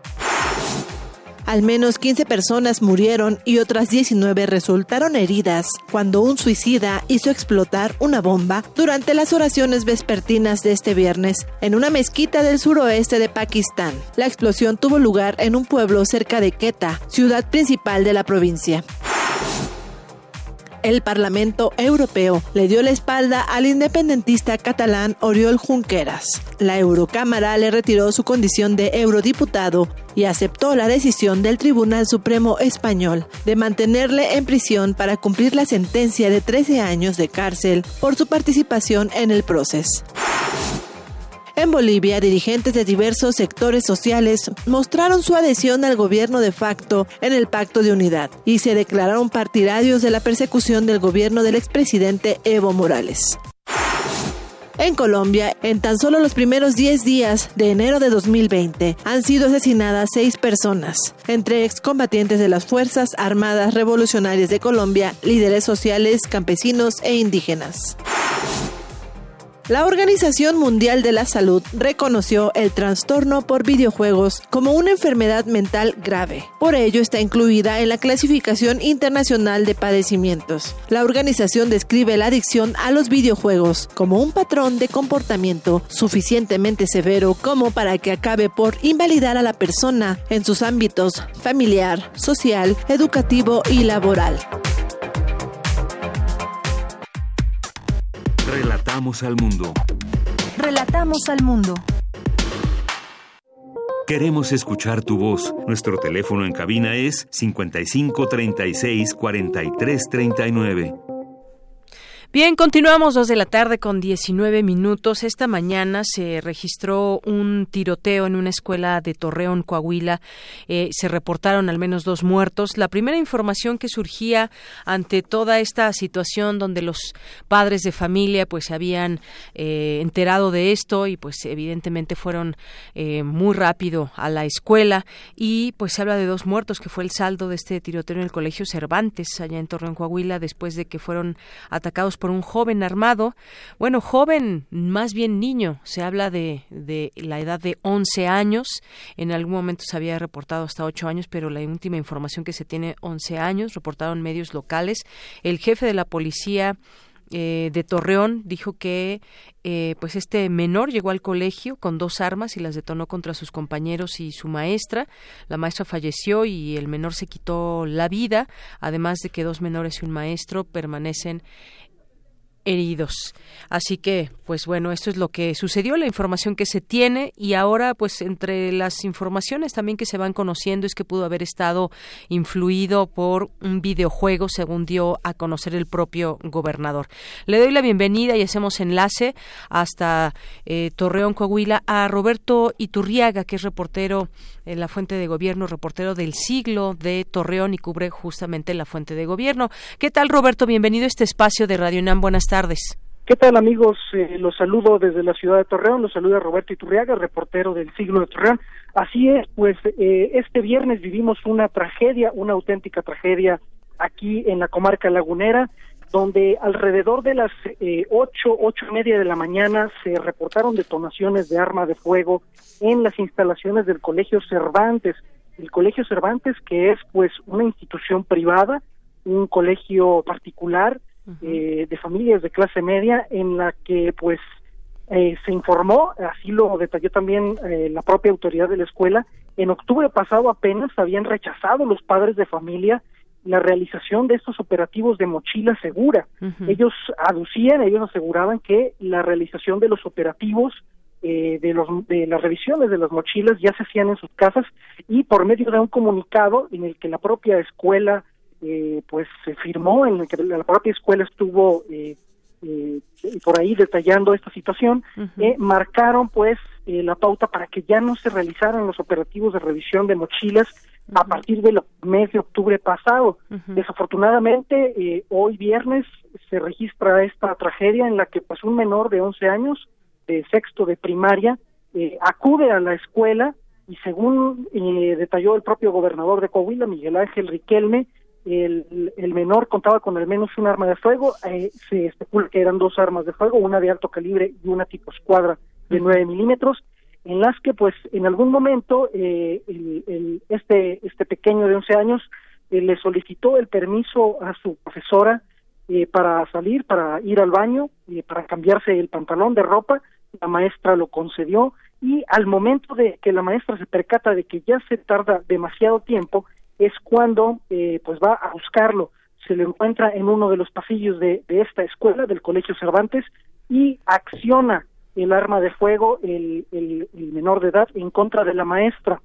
Se eh, informó, trascendió que la profesora era impartía la clase de inglés y eh, pues ella recibió en primer lugar los eh, eh, disparos, los impactos de arma de fuego, que eh, a la postre, segundos después, causaron alarma, causaron eh, desconcierto entre los alumnos, quienes al salir a ver lo que estaba ocurriendo en los pasillos, se toparon con eh, este menor de edad que estaba armado y vestido eh, eh, de una forma similar a la de pues a la vestimenta de eh, un, uno de los asesinos de Columbine eh, portaba una playera blanca con la leyenda Natural Selection en su en su parte central en el pecho tirantes y un pantalón oscuro eh, fue también eh, pues eh, el joven quien este este pequeño perdón quien accionó su arma de fuego en contra de varios de sus compañeros hiriendo al menos a seis.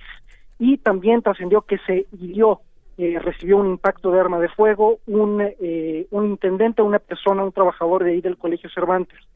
El alcalde de Torreón Jorge Cermeño al igual que el gobernador de Coahuila Miguel Riquelme han informado que pues son las únicas víctimas hasta el momento de esta tragedia, de esta masacre en el Colegio Cervantes de Torreón y que eh, pues estarán al pendiente de conocer los motivos por los cuales este menor tuvo acceso a estas armas y por las que decidió eh, pues eh, quitarle la vida a la maestra y eh, atacar a sus compañeros en el Colegio Cervantes. Así es, la investigación eh, justamente pues será conocer qué influenció o cómo es que se pudo, o por qué las razones que se pudo haber dado de esta eh, situación que llevó al niño de 11 años a, a, hacer esta situación, llevar a cabo este, este tiroteo. Justamente es investigar eso, ese entorno en el que vivía quizás y pues eh, conocer más acerca de este juego que pues dio a conocer el gobernador. Pudo haber estado influenciado pero todo todo apenas está por investigarse y pues estos son los hechos por lo pronto. Ese dato interesante que comenta se había pedido por parte de los padres que terminara que cesara esta revisión a las mochilas de los alumnos justo hace apenas unos meses. Un hecho lamentable así es eh, dentro de lo que comentaban de los motivos, preliminarmente también se sabe que pues el menor vivía con su abuelita desde hace un tiempo, uh -huh. el padre de este menor eh, no se encontraba con él también desde hace varios meses. Y la madre eh, pues había fallecido, es lo que informan aquí los eh, las autoridades locales, entonces eh, por lo menos eh, inicialmente se conoce que pues este pequeño eh, pues, se carecía de la atención debida de sus padres, eh, y pues evidentemente se investiga de dónde consiguió estas armas uh -huh. que pues por lo que se sabe una de ellas es de alto calibre y la otra es pues igual muy reglamentaria es la que se utiliza pues una, un calibre 9 milímetros y pues de dónde las sacó cómo cómo las metió ahí y por qué nadie se dio cuenta hasta que pues precisamente ocurrió esta tragedia Así es. Bueno, pues Roberto, muchísimas gracias por este reporte desde allá, desde Torreón, Coahuila. Muchas gracias a la orden, que la pase muy bien y seguiremos informando. Claro que sí, hasta luego. Hasta luego. Gracias a Roberto Iturriaga, reportero de El Siglo de Torreón. Pues sí, qué responsabilidad tuvo el menor, pero qué responsabilidad social existe en todo esto. Eh, ¿Qué eh, o quién falló en todo esto? ¿Qué responsabilidad incluso, pues, eh, del propio de propio de la propia sociedad y de qué manera, quién, cómo se culpa, cómo se mide esta situación, a quién responsabilizar de lo que sucedió con este niño que evidentemente pues su su eh, su grado de madurez pues no eh, es el de un menor justamente, qué puede pasar por la cabeza de un menor para llevar a cabo todo esto. Y bueno, es un, a final de cuentas decían, puede estar influenciado por este juego, es un juego evidentemente eh, pues que se trata de armas, de matar, Natural Selection se llama este, este juego y pues bueno, muy no sé si sea muy famoso o no este juego, pero pues hay muchos otros juegos también, muchos otros videojuegos que pues incitan a la violencia de alguna manera, pero cómo lo entiende un niño si los juegos, los videojuegos también pues tendríamos que señalar, habrá que pensar en las edades, a partir de qué edad se puede poner a un niño frente a un eh, televisor eh, para matar al enemigo o hacer como que mata al enemigo. Es un juego, efectivamente, pero ¿hasta dónde trascienden estos videojuegos? De ser esto real, porque solamente es algo que se ha lanzado como esta, esta posibilidad. Bueno, pues seguiremos atentos a este tema. Continuamos. Porque tu opinión es importante, síguenos en nuestras redes sociales, en Facebook como Prisma RU y en Twitter como arroba PrismaRU. Queremos escuchar tu voz. Nuestro teléfono en cabina es 55 36 43 39. Prisma RU. Relatamos al mundo.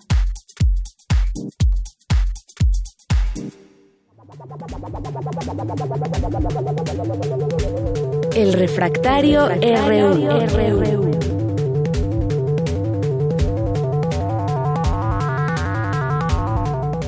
Bueno, pues ya estamos ahora en el refractario RU aquí con el maestro Javier Contreras, maestro en Derecho y profesor de la FESA Catlán. Como todos los viernes, qué gusto estar contigo, Javier. Buenas tardes. Hola, ¿qué tal, Deyanira? Muy buena tarde para ti y para todo el amable auditorio de Prisma RU. Pues hoy, como cada viernes que nos escuchamos, hoy es un gran día para estar vivos y vaya que han ocurrido cosas no solamente en la República, sino en el continente, particularmente en, en nuestra región, América del Norte, ¿no? Y me gustaría empezar con un tema que ya habíamos abordado la semana pasada, pero que reporta nuevas, que es el caso de García Luna. El expoderoso secretario de Seguridad Pública del expresidente Felipe Calderón que como muchos de ustedes sabrán ya Radio Escucha se encuentra actualmente pues, inmerso en un proceso penal allá en los Estados Unidos. Se encontraba este drama que si se declaraba inocente o no, no sé de qué se puede declarar inocente ese señor, pero bueno, o en su caso pues eh, reconocerse culpable, cosa que parece que está sucediendo. Como ya hemos notado algunos de los que seguimos el tema en los diferentes eh, medios periodísticos, han salido informaciones donde se reconoce que García Luna ha tratado de establecer ya una negociación directa con la Fiscalía en Estados Unidos, los fiscales encargados, y ofrecer pues justamente su información para obtener una reducción de penas. Vale la pena que mencionemos esto a nuestro auditorio. A diferencia del sistema mexicano, en el sistema estadounidense es recurrente el tema de la negociación previa a un juicio. Hay un dicho muy popular entre los abogados que dice es mejor un buen acuerdo que un mal juicio. Pues más o menos algo así, pero en Estados Unidos es eh, normal que ocurra esto. Entonces, en el caso específico de García Luna, ya se ha hablado de negociación para poder brindar información que conduzca a la captura, pues. de peces más gordos. Y que evite un que evite el juicio, ¿no? Que, suele ser muy largo. Es decir, negociar te implica cosas, eh, digamos, positivas, entre comillas, para quien está acusado, que puedas tener eh, cierta protección eh, al relatar y al, pues, eh, señalar nombres que puedan llevar a otras pistas y tratar de, dilucidar toda esta gran investigación. Exactamente. En la medida que García Luna, exsecretario, eh, brinde más elementos que permitan dilucidar todo el rompecabezas de este pues de esta influencia en narcotráfico en el gobierno mexicano durante el tiempo de Felipe Calderón, pues tendrá una mayor cantidad de beneficios. De entrada, la reducción de la pena. Segundo, pues el tema de la protección. Y tercera, pues dudo mucho que le conmuten, pero podría llegar a alcanzar eso dependiendo a quien entregue. Pero tendremos que preguntarnos lo siguiente. Mano derecha, de un expresidente, de un estado importante, principal socio comercial de Estados Unidos. ¿Qué otro pez más gordo puede haber que un exsecretario de Estado? ¿Un gran capo como el que ya tienen ahí apresado, como el Chapo Guzmán? ¿O alguien más alto de un exsecretario?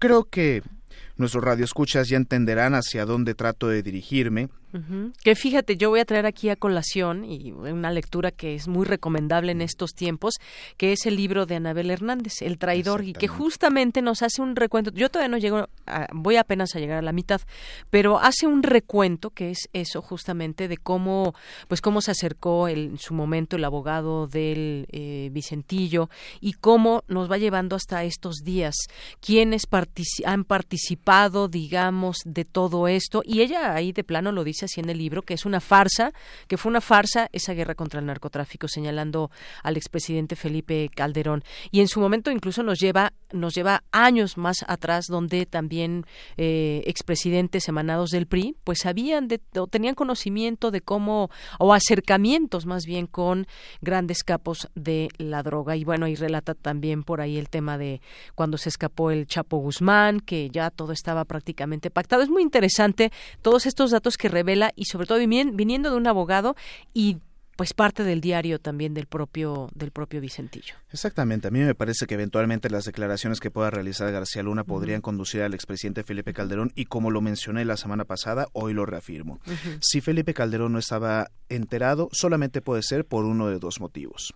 O era cómplice o como muchos lo pensamos, era un gobierno incompetente. No puede ser de otra forma.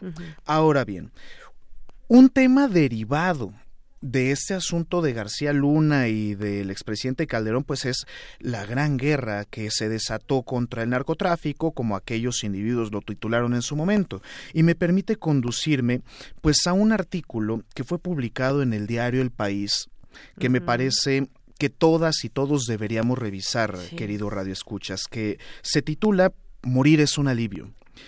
Tal vez en la tradición judeocristiana hablamos de la muerte como el acceso al reino de los cielos y poder conocer a nuestro Dios y poder vivir en la plenitud en esta vida después de la muerte y demás, ¿no?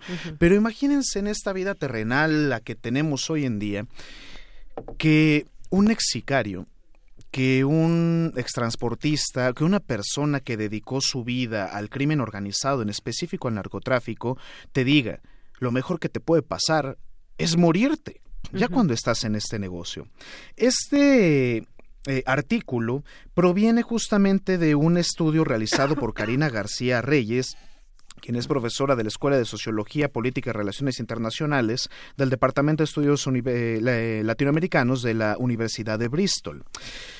Y en este estudio, pues se habla de dos grandes motivos para que la gente se dedique al narcotráfico, que es la pobreza y por otra parte, la violencia, pero no cualquier violencia, una violencia muy específica y más para los tiempos que estamos viviendo en el mundo y en México, la violencia machista.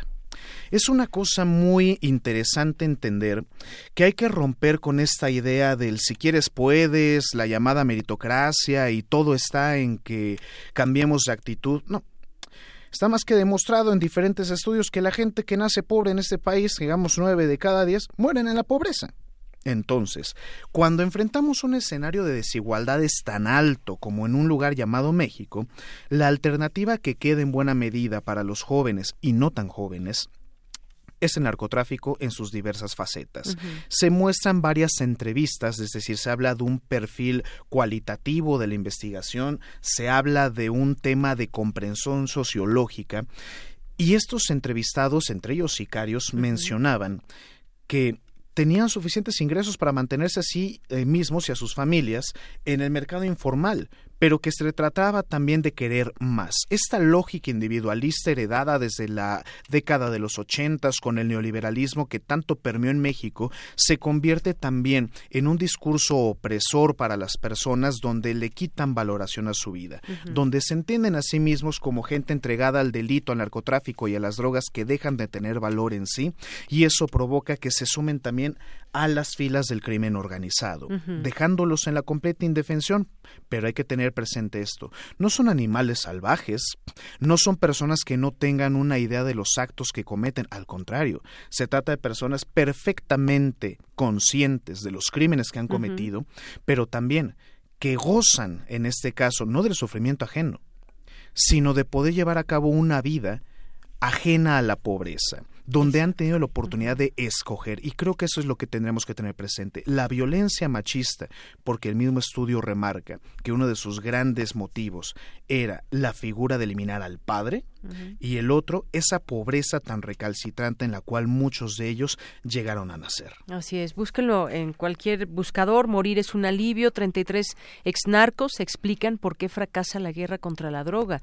Es muy interesante, son ex narcotraficantes, de alguna manera participaron, ahí también hay algunas gráficas muy interesantes que nos muestra este, este amplio estudio, amplio reportaje y sobre todo también cuando pues lo que revelan las, los testimonios, ellos mismos, los, las personas que han trabajado en esta, en algún momento en el narcotráfico, ellos mismos no se ven como sanguinarios, no se ven como los representan en la película, en las películas, dicen no, así no es este, eh, así no es el asunto, así no somos y tienen mucho que comentar y es interesante que podemos saber, porque además algo que me gustó también que la autora explica, que están expuestos a lo mismo que estamos todos expuestos desde los medios de comunicación, incluso un discurso que también los hace de un, de un lado, que viene un discurso desde de los Estados Unidos, los buenos, los malos, la gente buena y los malos son los narcotraficantes. Bueno, sí, efectivamente, pero ¿qué tanto influye? ¿De qué manera eh, pues todo este discurso también está llevando a cabo una idea que nos hacemos de los narcotraficantes. En ningún momento estoy pensando que decir que sean buenos, ni mucho menos. Lo que estoy diciendo es que tratemos de entender cómo nace esto y como ellos mismos lo explican, por qué fracasa una, una guerra contra el narcotráfico. Así que, pues, ahí lo, lo recomendamos. Y muy rápidamente, Javier, la reunión de embajadores y cónsules, eh, ¿qué te pareció la política exterior de México?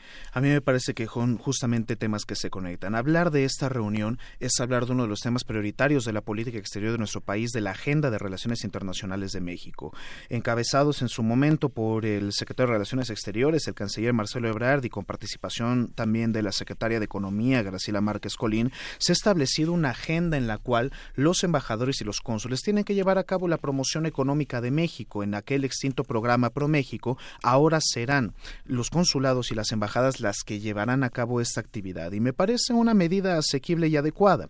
Por otra parte, se estableció también la presidencia pro tempore de México ante el organismo latinoamericano, la CELAC, cosa que vuelve a poner a México en la palestra de la política internacional. No solamente se trata de la OEA, no solamente se trata de Naciones Unidas, existe una diversidad de foros diplomáticos y de cumbres internacionales donde México ha tomado un gran partido para la toma de decisiones a nivel mundial. Me parece que esta reunión, donde también estuvo el presidente López Obrador, es una muestra del profesionalismo y del compromiso que tiene México con su política exterior, con el mundo y en específico con la democracia y con los derechos humanos. Así es. Bueno, pues es importante también estas reuniones y qué emana de todo ello. Bueno, nada más del artículo, decir que el autor es Karina García Reyes y que se publicó en El País el día de hoy. Este artículo que le platicábamos de Morir es un alivio. Pues Javier, como siempre, muchísimas gracias. Gracias por estar con nosotros aquí en Prisma RU. Muchísimas gracias a ti, eh, Deyanira, y para todo nuestro amable auditorio. Cuídense mucho, que tengan un excelente fin de semana. Igualmente para ti. Continuamos. Relatamos al mundo. Relatamos al mundo. Queremos escuchar tu voz. Nuestro teléfono en cabina es 55 36 43 39. Porque tu opinión es importante, síguenos en nuestras redes sociales, en Facebook como Prisma RU y en Twitter como arroba PrismaRU.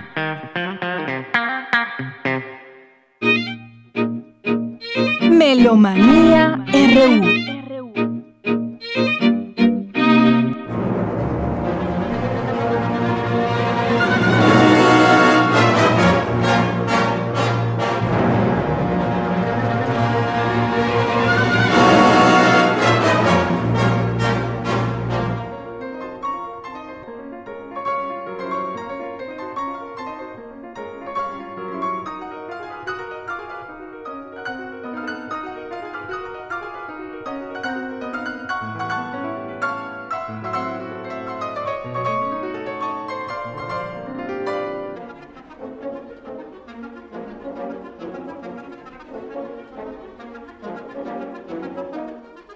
Y ahora nos sumergimos a la melomanía RU de este viernes con Dulce Wet. ¿Cómo estás, Dulce? Buenas tardes. Muy buenas tardes, queridos radioescuchas melómanos de Yanira, todo el equipo de Prisma RU.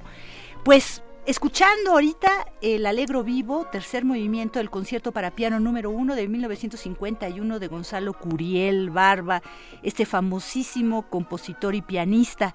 Famosísimo pues porque en su momento este musicalizó más de 50 películas cinematográficas, él tocando, ¿no? Pero eh, finalmente más de 250 canciones compuso. Conocemos todos la vereda tropical, por suerte. He querido olvidar y dime fueron las primeras. Este, y bueno, pues también tiene obras sinfónicas. Eh, lo comparan mucho, porque ahorita esta grabación la tenemos con Arturo Diento Dorantes, pero digamos que también Rodolfo Ritter va a tocar los tres conciertos. Tiene tres conciertos para piano, el último no lo, no lo acabó, pero sí se van a grabar completos.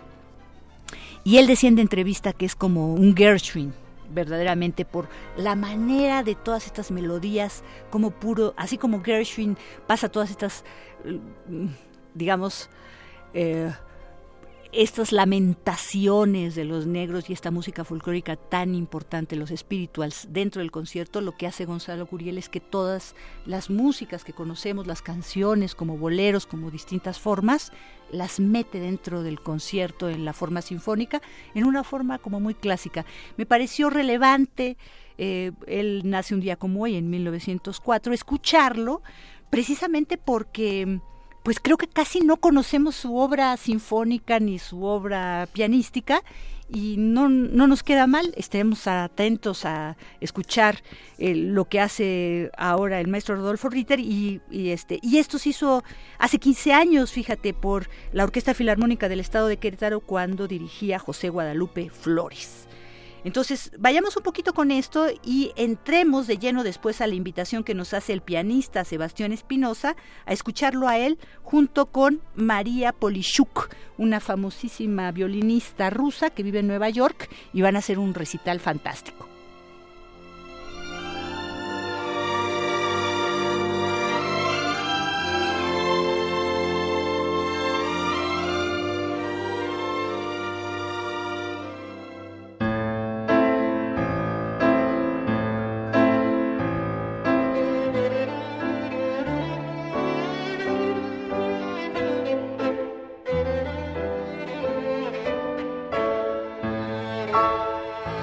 Buenas tardes, amigos melómanos de Prisma RU. Yo soy Sebastián Espinosa, soy pianista y los quiero invitar a nuestro próximo concierto. Será mañana sábado 11 a las 5 de la tarde en Cazul, Casa del Libro de la UNAM, en la colonia Roma.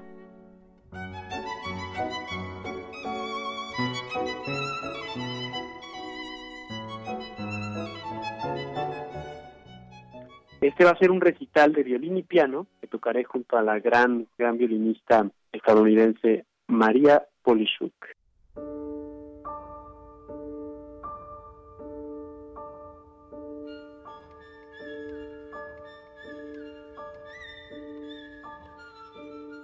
Ella es una violinista que vive en Nueva York, de ascendencia rusa, ya se imaginan cómo toca. Para mí es un gran, gran placer tocar con ella. Vamos a tocar tres obras juntos.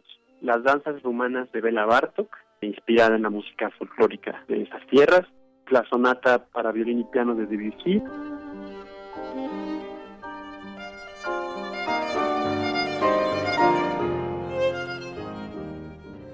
Y finalizamos con la sonata para violín y piano de Ravel, dos compositores franceses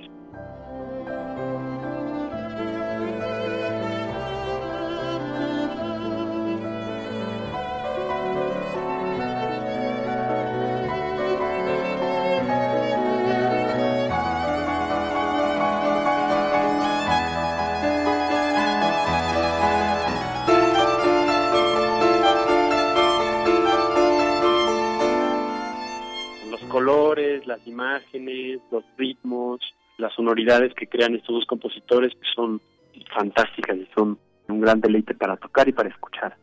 Va a estar muy prendido el concierto.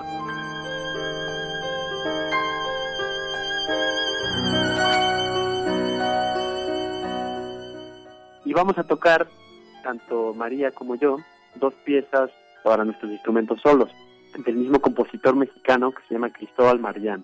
Gracias a él nos conocimos, María y yo, y ahora tocamos su música, que también es un gran placer para nosotros. Una pieza se llama RAM, se refiere a la Random Access Memory. Y la pieza que yo toco es Life Flag, que es un dúo para el pianista, o sea yo, y su grabación en video y audio. Entonces vamos a tener ahí proyector. Como ven, es música del siglo XX y contemporánea. Los invito, amigos melómanos, no se van a arrepentir y realmente la violinista es fantástica. Eso me obliga a mí a ser mejor. Es entrada libre, pero bueno, hay un cupo limitado, entonces lleguen temprano para asegurar un lugar en Cazul. Hasta mañana. Y bueno, pues este los quisiéramos invitar y que ustedes estén muy atentos a todo lo que hace el MET. ¿Por qué digo esto? Pues porque ustedes pueden escuchar el MET de Nueva York, la ópera.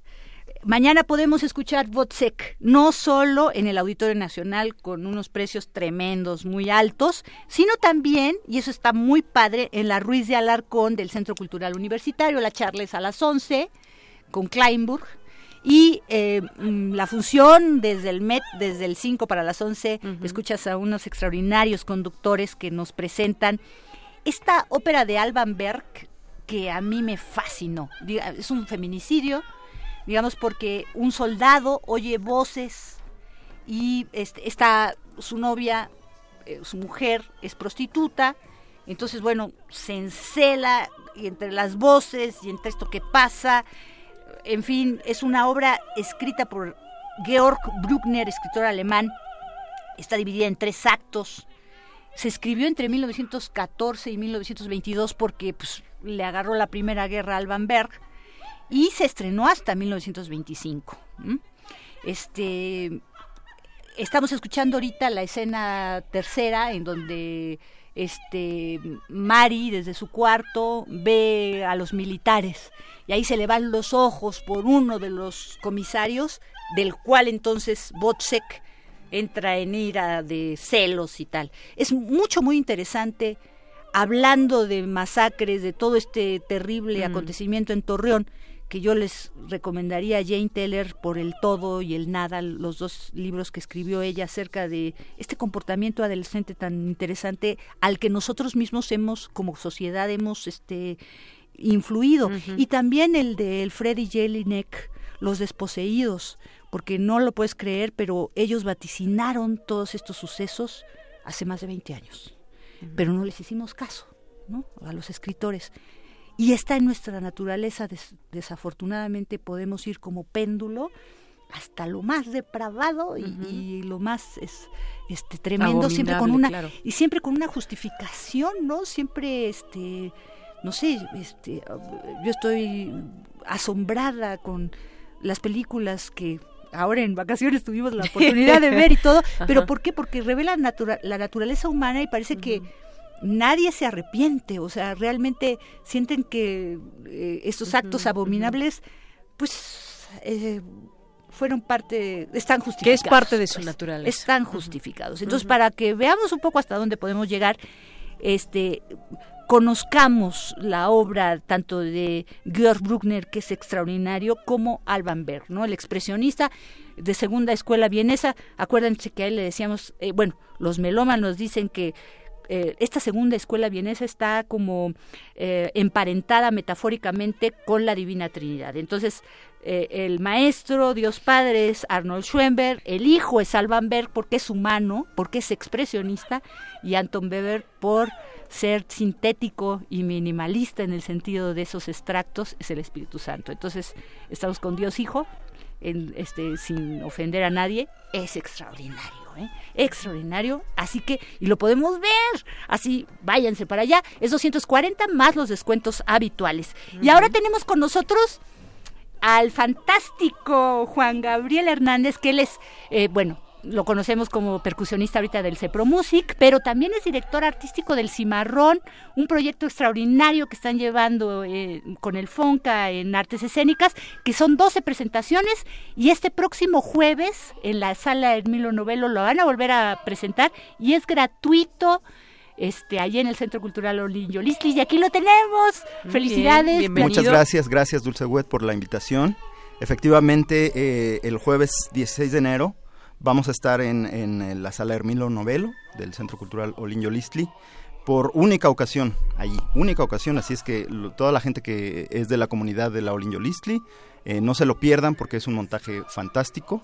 Eh, efectivamente, esta creo que ya es la sexta o séptima función que vamos a dar.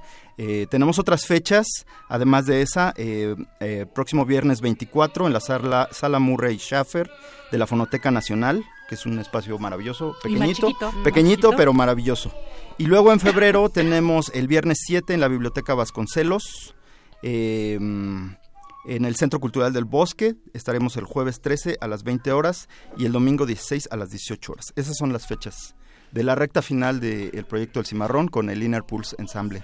Y bueno, pues una de las cosas más maravillosas de esta presentación es que lo que escuchábamos nosotros en esta fantástica grabación que hizo el propio compositor Hans Werner Hense con Leo Brauer, pues es que ahora lo tenemos en español. Rodrigo Cadet lo canta, nuestro barítono y director coral y preparador de tantas cosas importantes como lo fue precisamente estos, eh, lo de Ligeti que presentamos la su única ópera apenas en septiembre pasado, ¿no? Así Pero este, platícanos de todas estas, eh, pues particularidades. Particularidades y detalles de la obra dividida en dos grandes partes pero con una duración más o menos de una hora veinte minutos, todo lo que pasa, porque es maravilloso, es, pues como cien, un siglo, es un siglo de la historia de Cuba a través de esta, este relato, este testimonio de un esclavo. Y oírlo en español, bueno, me pareció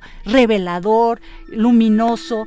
Luego afortunadamente como Rodrigo conoce tanto también la voz, creo que hay muchísimas cosas que dentro de la partitura, eh, porque dice Gense que es una como música de cámara para cuatro músicos, él es el director artístico que nos hable cómo cómo cómo, están haciendo eso. ¿Cómo hemos conformado? Pues realmente la fortuna de tener primeramente un equipo maravilloso. El Inner Pulse, pues como eh, a lo largo de los años eh, lo hemos mencionado, pues es un grupo de formación variable y en esta ocasión pues eh, tocamos ser cuatro, cuatro eh, músicos eh, y los cuales pues todos tienen una trayectoria impresionante, este, como bien lo dijiste, Rodrigo tiene una trayectoria impresionante, es multifacético, él dirige, él compone, es multiinstrumentista, toca el piano, toca la guitarra, toca todo. y además de ello es barítono, ¿no? Y es director coral y exactamente como bien lo dijiste es ensayador y bueno, fue una fortuna de verdad que él tuviera el tiempo, porque este fue mi primera elección, ¿no? Yo le dije a Vladimir cuando Vladimir se aproximó a mí, Vladimir Ibarra es nuestro guitarrista en el ensamble, y él este digamos que él tuvo la iniciativa de, de acercarnos a esta obra, ¿no? Entonces me preguntó quién sería eh, factible, ¿no? Y yo pensé, Rodrigo va a ser fantástico. Pero además porque, eh, pues Rodrigo, no sé de dónde sea, si sea veracruzano o qué, pero pues tiene esta tercera raíz. Totalmente, bueno, totalmente, este es, un morenazo de fuego. Exacto, entonces, y el personaje lo es, entonces es maravilloso, verdaderamente, con todas esas cualidades. Y resulta que entre los cuatro van haciendo toda la, eh, pues la escenografía, la coreografía, todo, porque no, no nada más. Y es, y además las dotaciones instrumentales son muy interesantes porque está lleno de timbres, de colores. Efectivamente, Hans Werner Hense se descoció pidiendo todo el arsenal de percusiones, todo el arsenal. La obra fue escrita entre 1969 y 70, que es que es eh, donde eh, en, durante ese tiempo estuvo él en Cuba, precisamente. Y em, pues obviamente el estar ahí le despertó una fascinación increíble por todo lo afrocubano, lo, lo afroantillano. Así como lo describen y lo dicen, que, bien suena. ¿eh? No, es que hay que irlo a ver, de veras, este, sobre todo, bueno, quienes son melómanos o perópatas o quienes le gustan del, de la voz.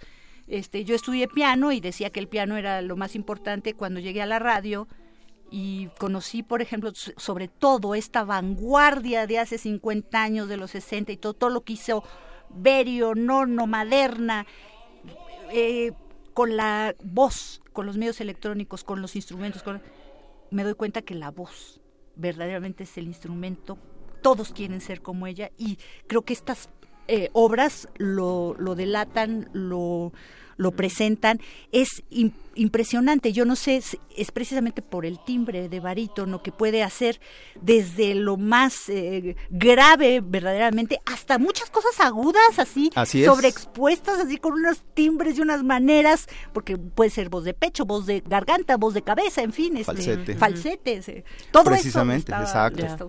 sí, en, eh, a lo largo de los 15 movimientos son 15 movimientos este, en donde están expuestos eh, la obra está subtitulada como autobiografía del esclavo Esteban Montejo, mm. que es un esclavo negro este, sobreviviente, fue fugitivo en la, en la época de la independencia, él era esclavo y se escapó, se fue al monte y lejos de ser lejos de ser como dice el subtítulo una autobiografía, son relatos, son relatos más bien del estilo casual que el escritor Miguel Barnett plasmó en su libro, sin afán de ser histórico y sin afán de ser eh, tan puntual. Pero estos relatos sí refieren a bastantes hechos históricos. Sí, digamos que mm, yo que me encanta, vamos a usar la palabra testimonio, porque sí son como em, netas, podríamos decir, o bueno, eh, las reflexiones que tiene este esclavo, ¿no? ¿Qué, son para él las mujeres? ¿Qué es para él el mundo? ¿Qué es para él la esclavitud? ¿Qué es para él la libertad? ¿Qué es la noche para él? Todas estas son cada parte tiene este tipo de títulos y se va como agua. Esta hora y cuarto, hora de veinte, se va corriendo. Verdaderamente creo que sí, este es un, una gran oportunidad y además es gratuita, ¿no? Sí, sí, sí. Pues te agradecemos muchísimo, eh, este Juan Gabriel, Juanga, Juan Gabriel Hernández. Al contrario, muchas gracias, de verdad no se lo este pierdan. Este, el montaje en sí es muy impresionante. Como dije hace un momento, son todo el arsenal de percusiones. Tenemos tambores, marimba, vibráfono, gongs, eh, campanas tibetanas, toda la percusión. Y lo interesante es que todos los miembros del ensamble participan de la percusión también, también, intervienen, intervienen y es una cuestión que llega a ser en muchos puntos eh, bastante escénica. Es flauta por Omar Castro, guitarra por Vladimir Ibarra, Juan Gabriel Hernández percusiones y dirección y Rodrigo Cadet barítono y también le pone ahí. Y bueno, vuélvenos a repetir nada más para ya despedirnos. Claro. Los distintos lugares, además de este próximo jueves 16. Y jueves 16. Y después ya hoy que el 24. Sí, sí, sí. Y luego, bueno, pero ya se me olvidaron los otros. Van de nuevo. Jueves 16, 19 horas, Sala Hermino Novelo. Viernes 24, 19 horas, Sala Murray Schaffer, Fonoteca Nacional. En febrero, viernes 7, 18.30, Biblioteca Vasconcelos de em, Centro Cultural del Bosque. Eh, jueves 13 a las 20 horas y domingo 16 a las 18 horas en la Sala Javier Villaurrutia. Bien. Pues fantástico. Con eso nos despedimos ya. Sí, pues no, no nos vamos a despedir eso. Porque ¿qué, ¿qué, crees? que el jueves pasado y desde hoy en la mañana están hable y hable y hable de David Bowie. ¿Por qué? Porque nació un 8 de enero, pero falleció un 10 de febrero. Hace cuatro años sin David Bowie. Se ha hablado mucho de él vamos a escuchar o estamos ya lo estamos escuchando, con eso nos vamos a despedir. la estrella negra de este grandiosísimo camaleón del rock. Exactamente, gran músico. Con eso nos despedimos ahora sí. Dulce Wet, muchísimas gracias y nos escuchamos el próximo lunes.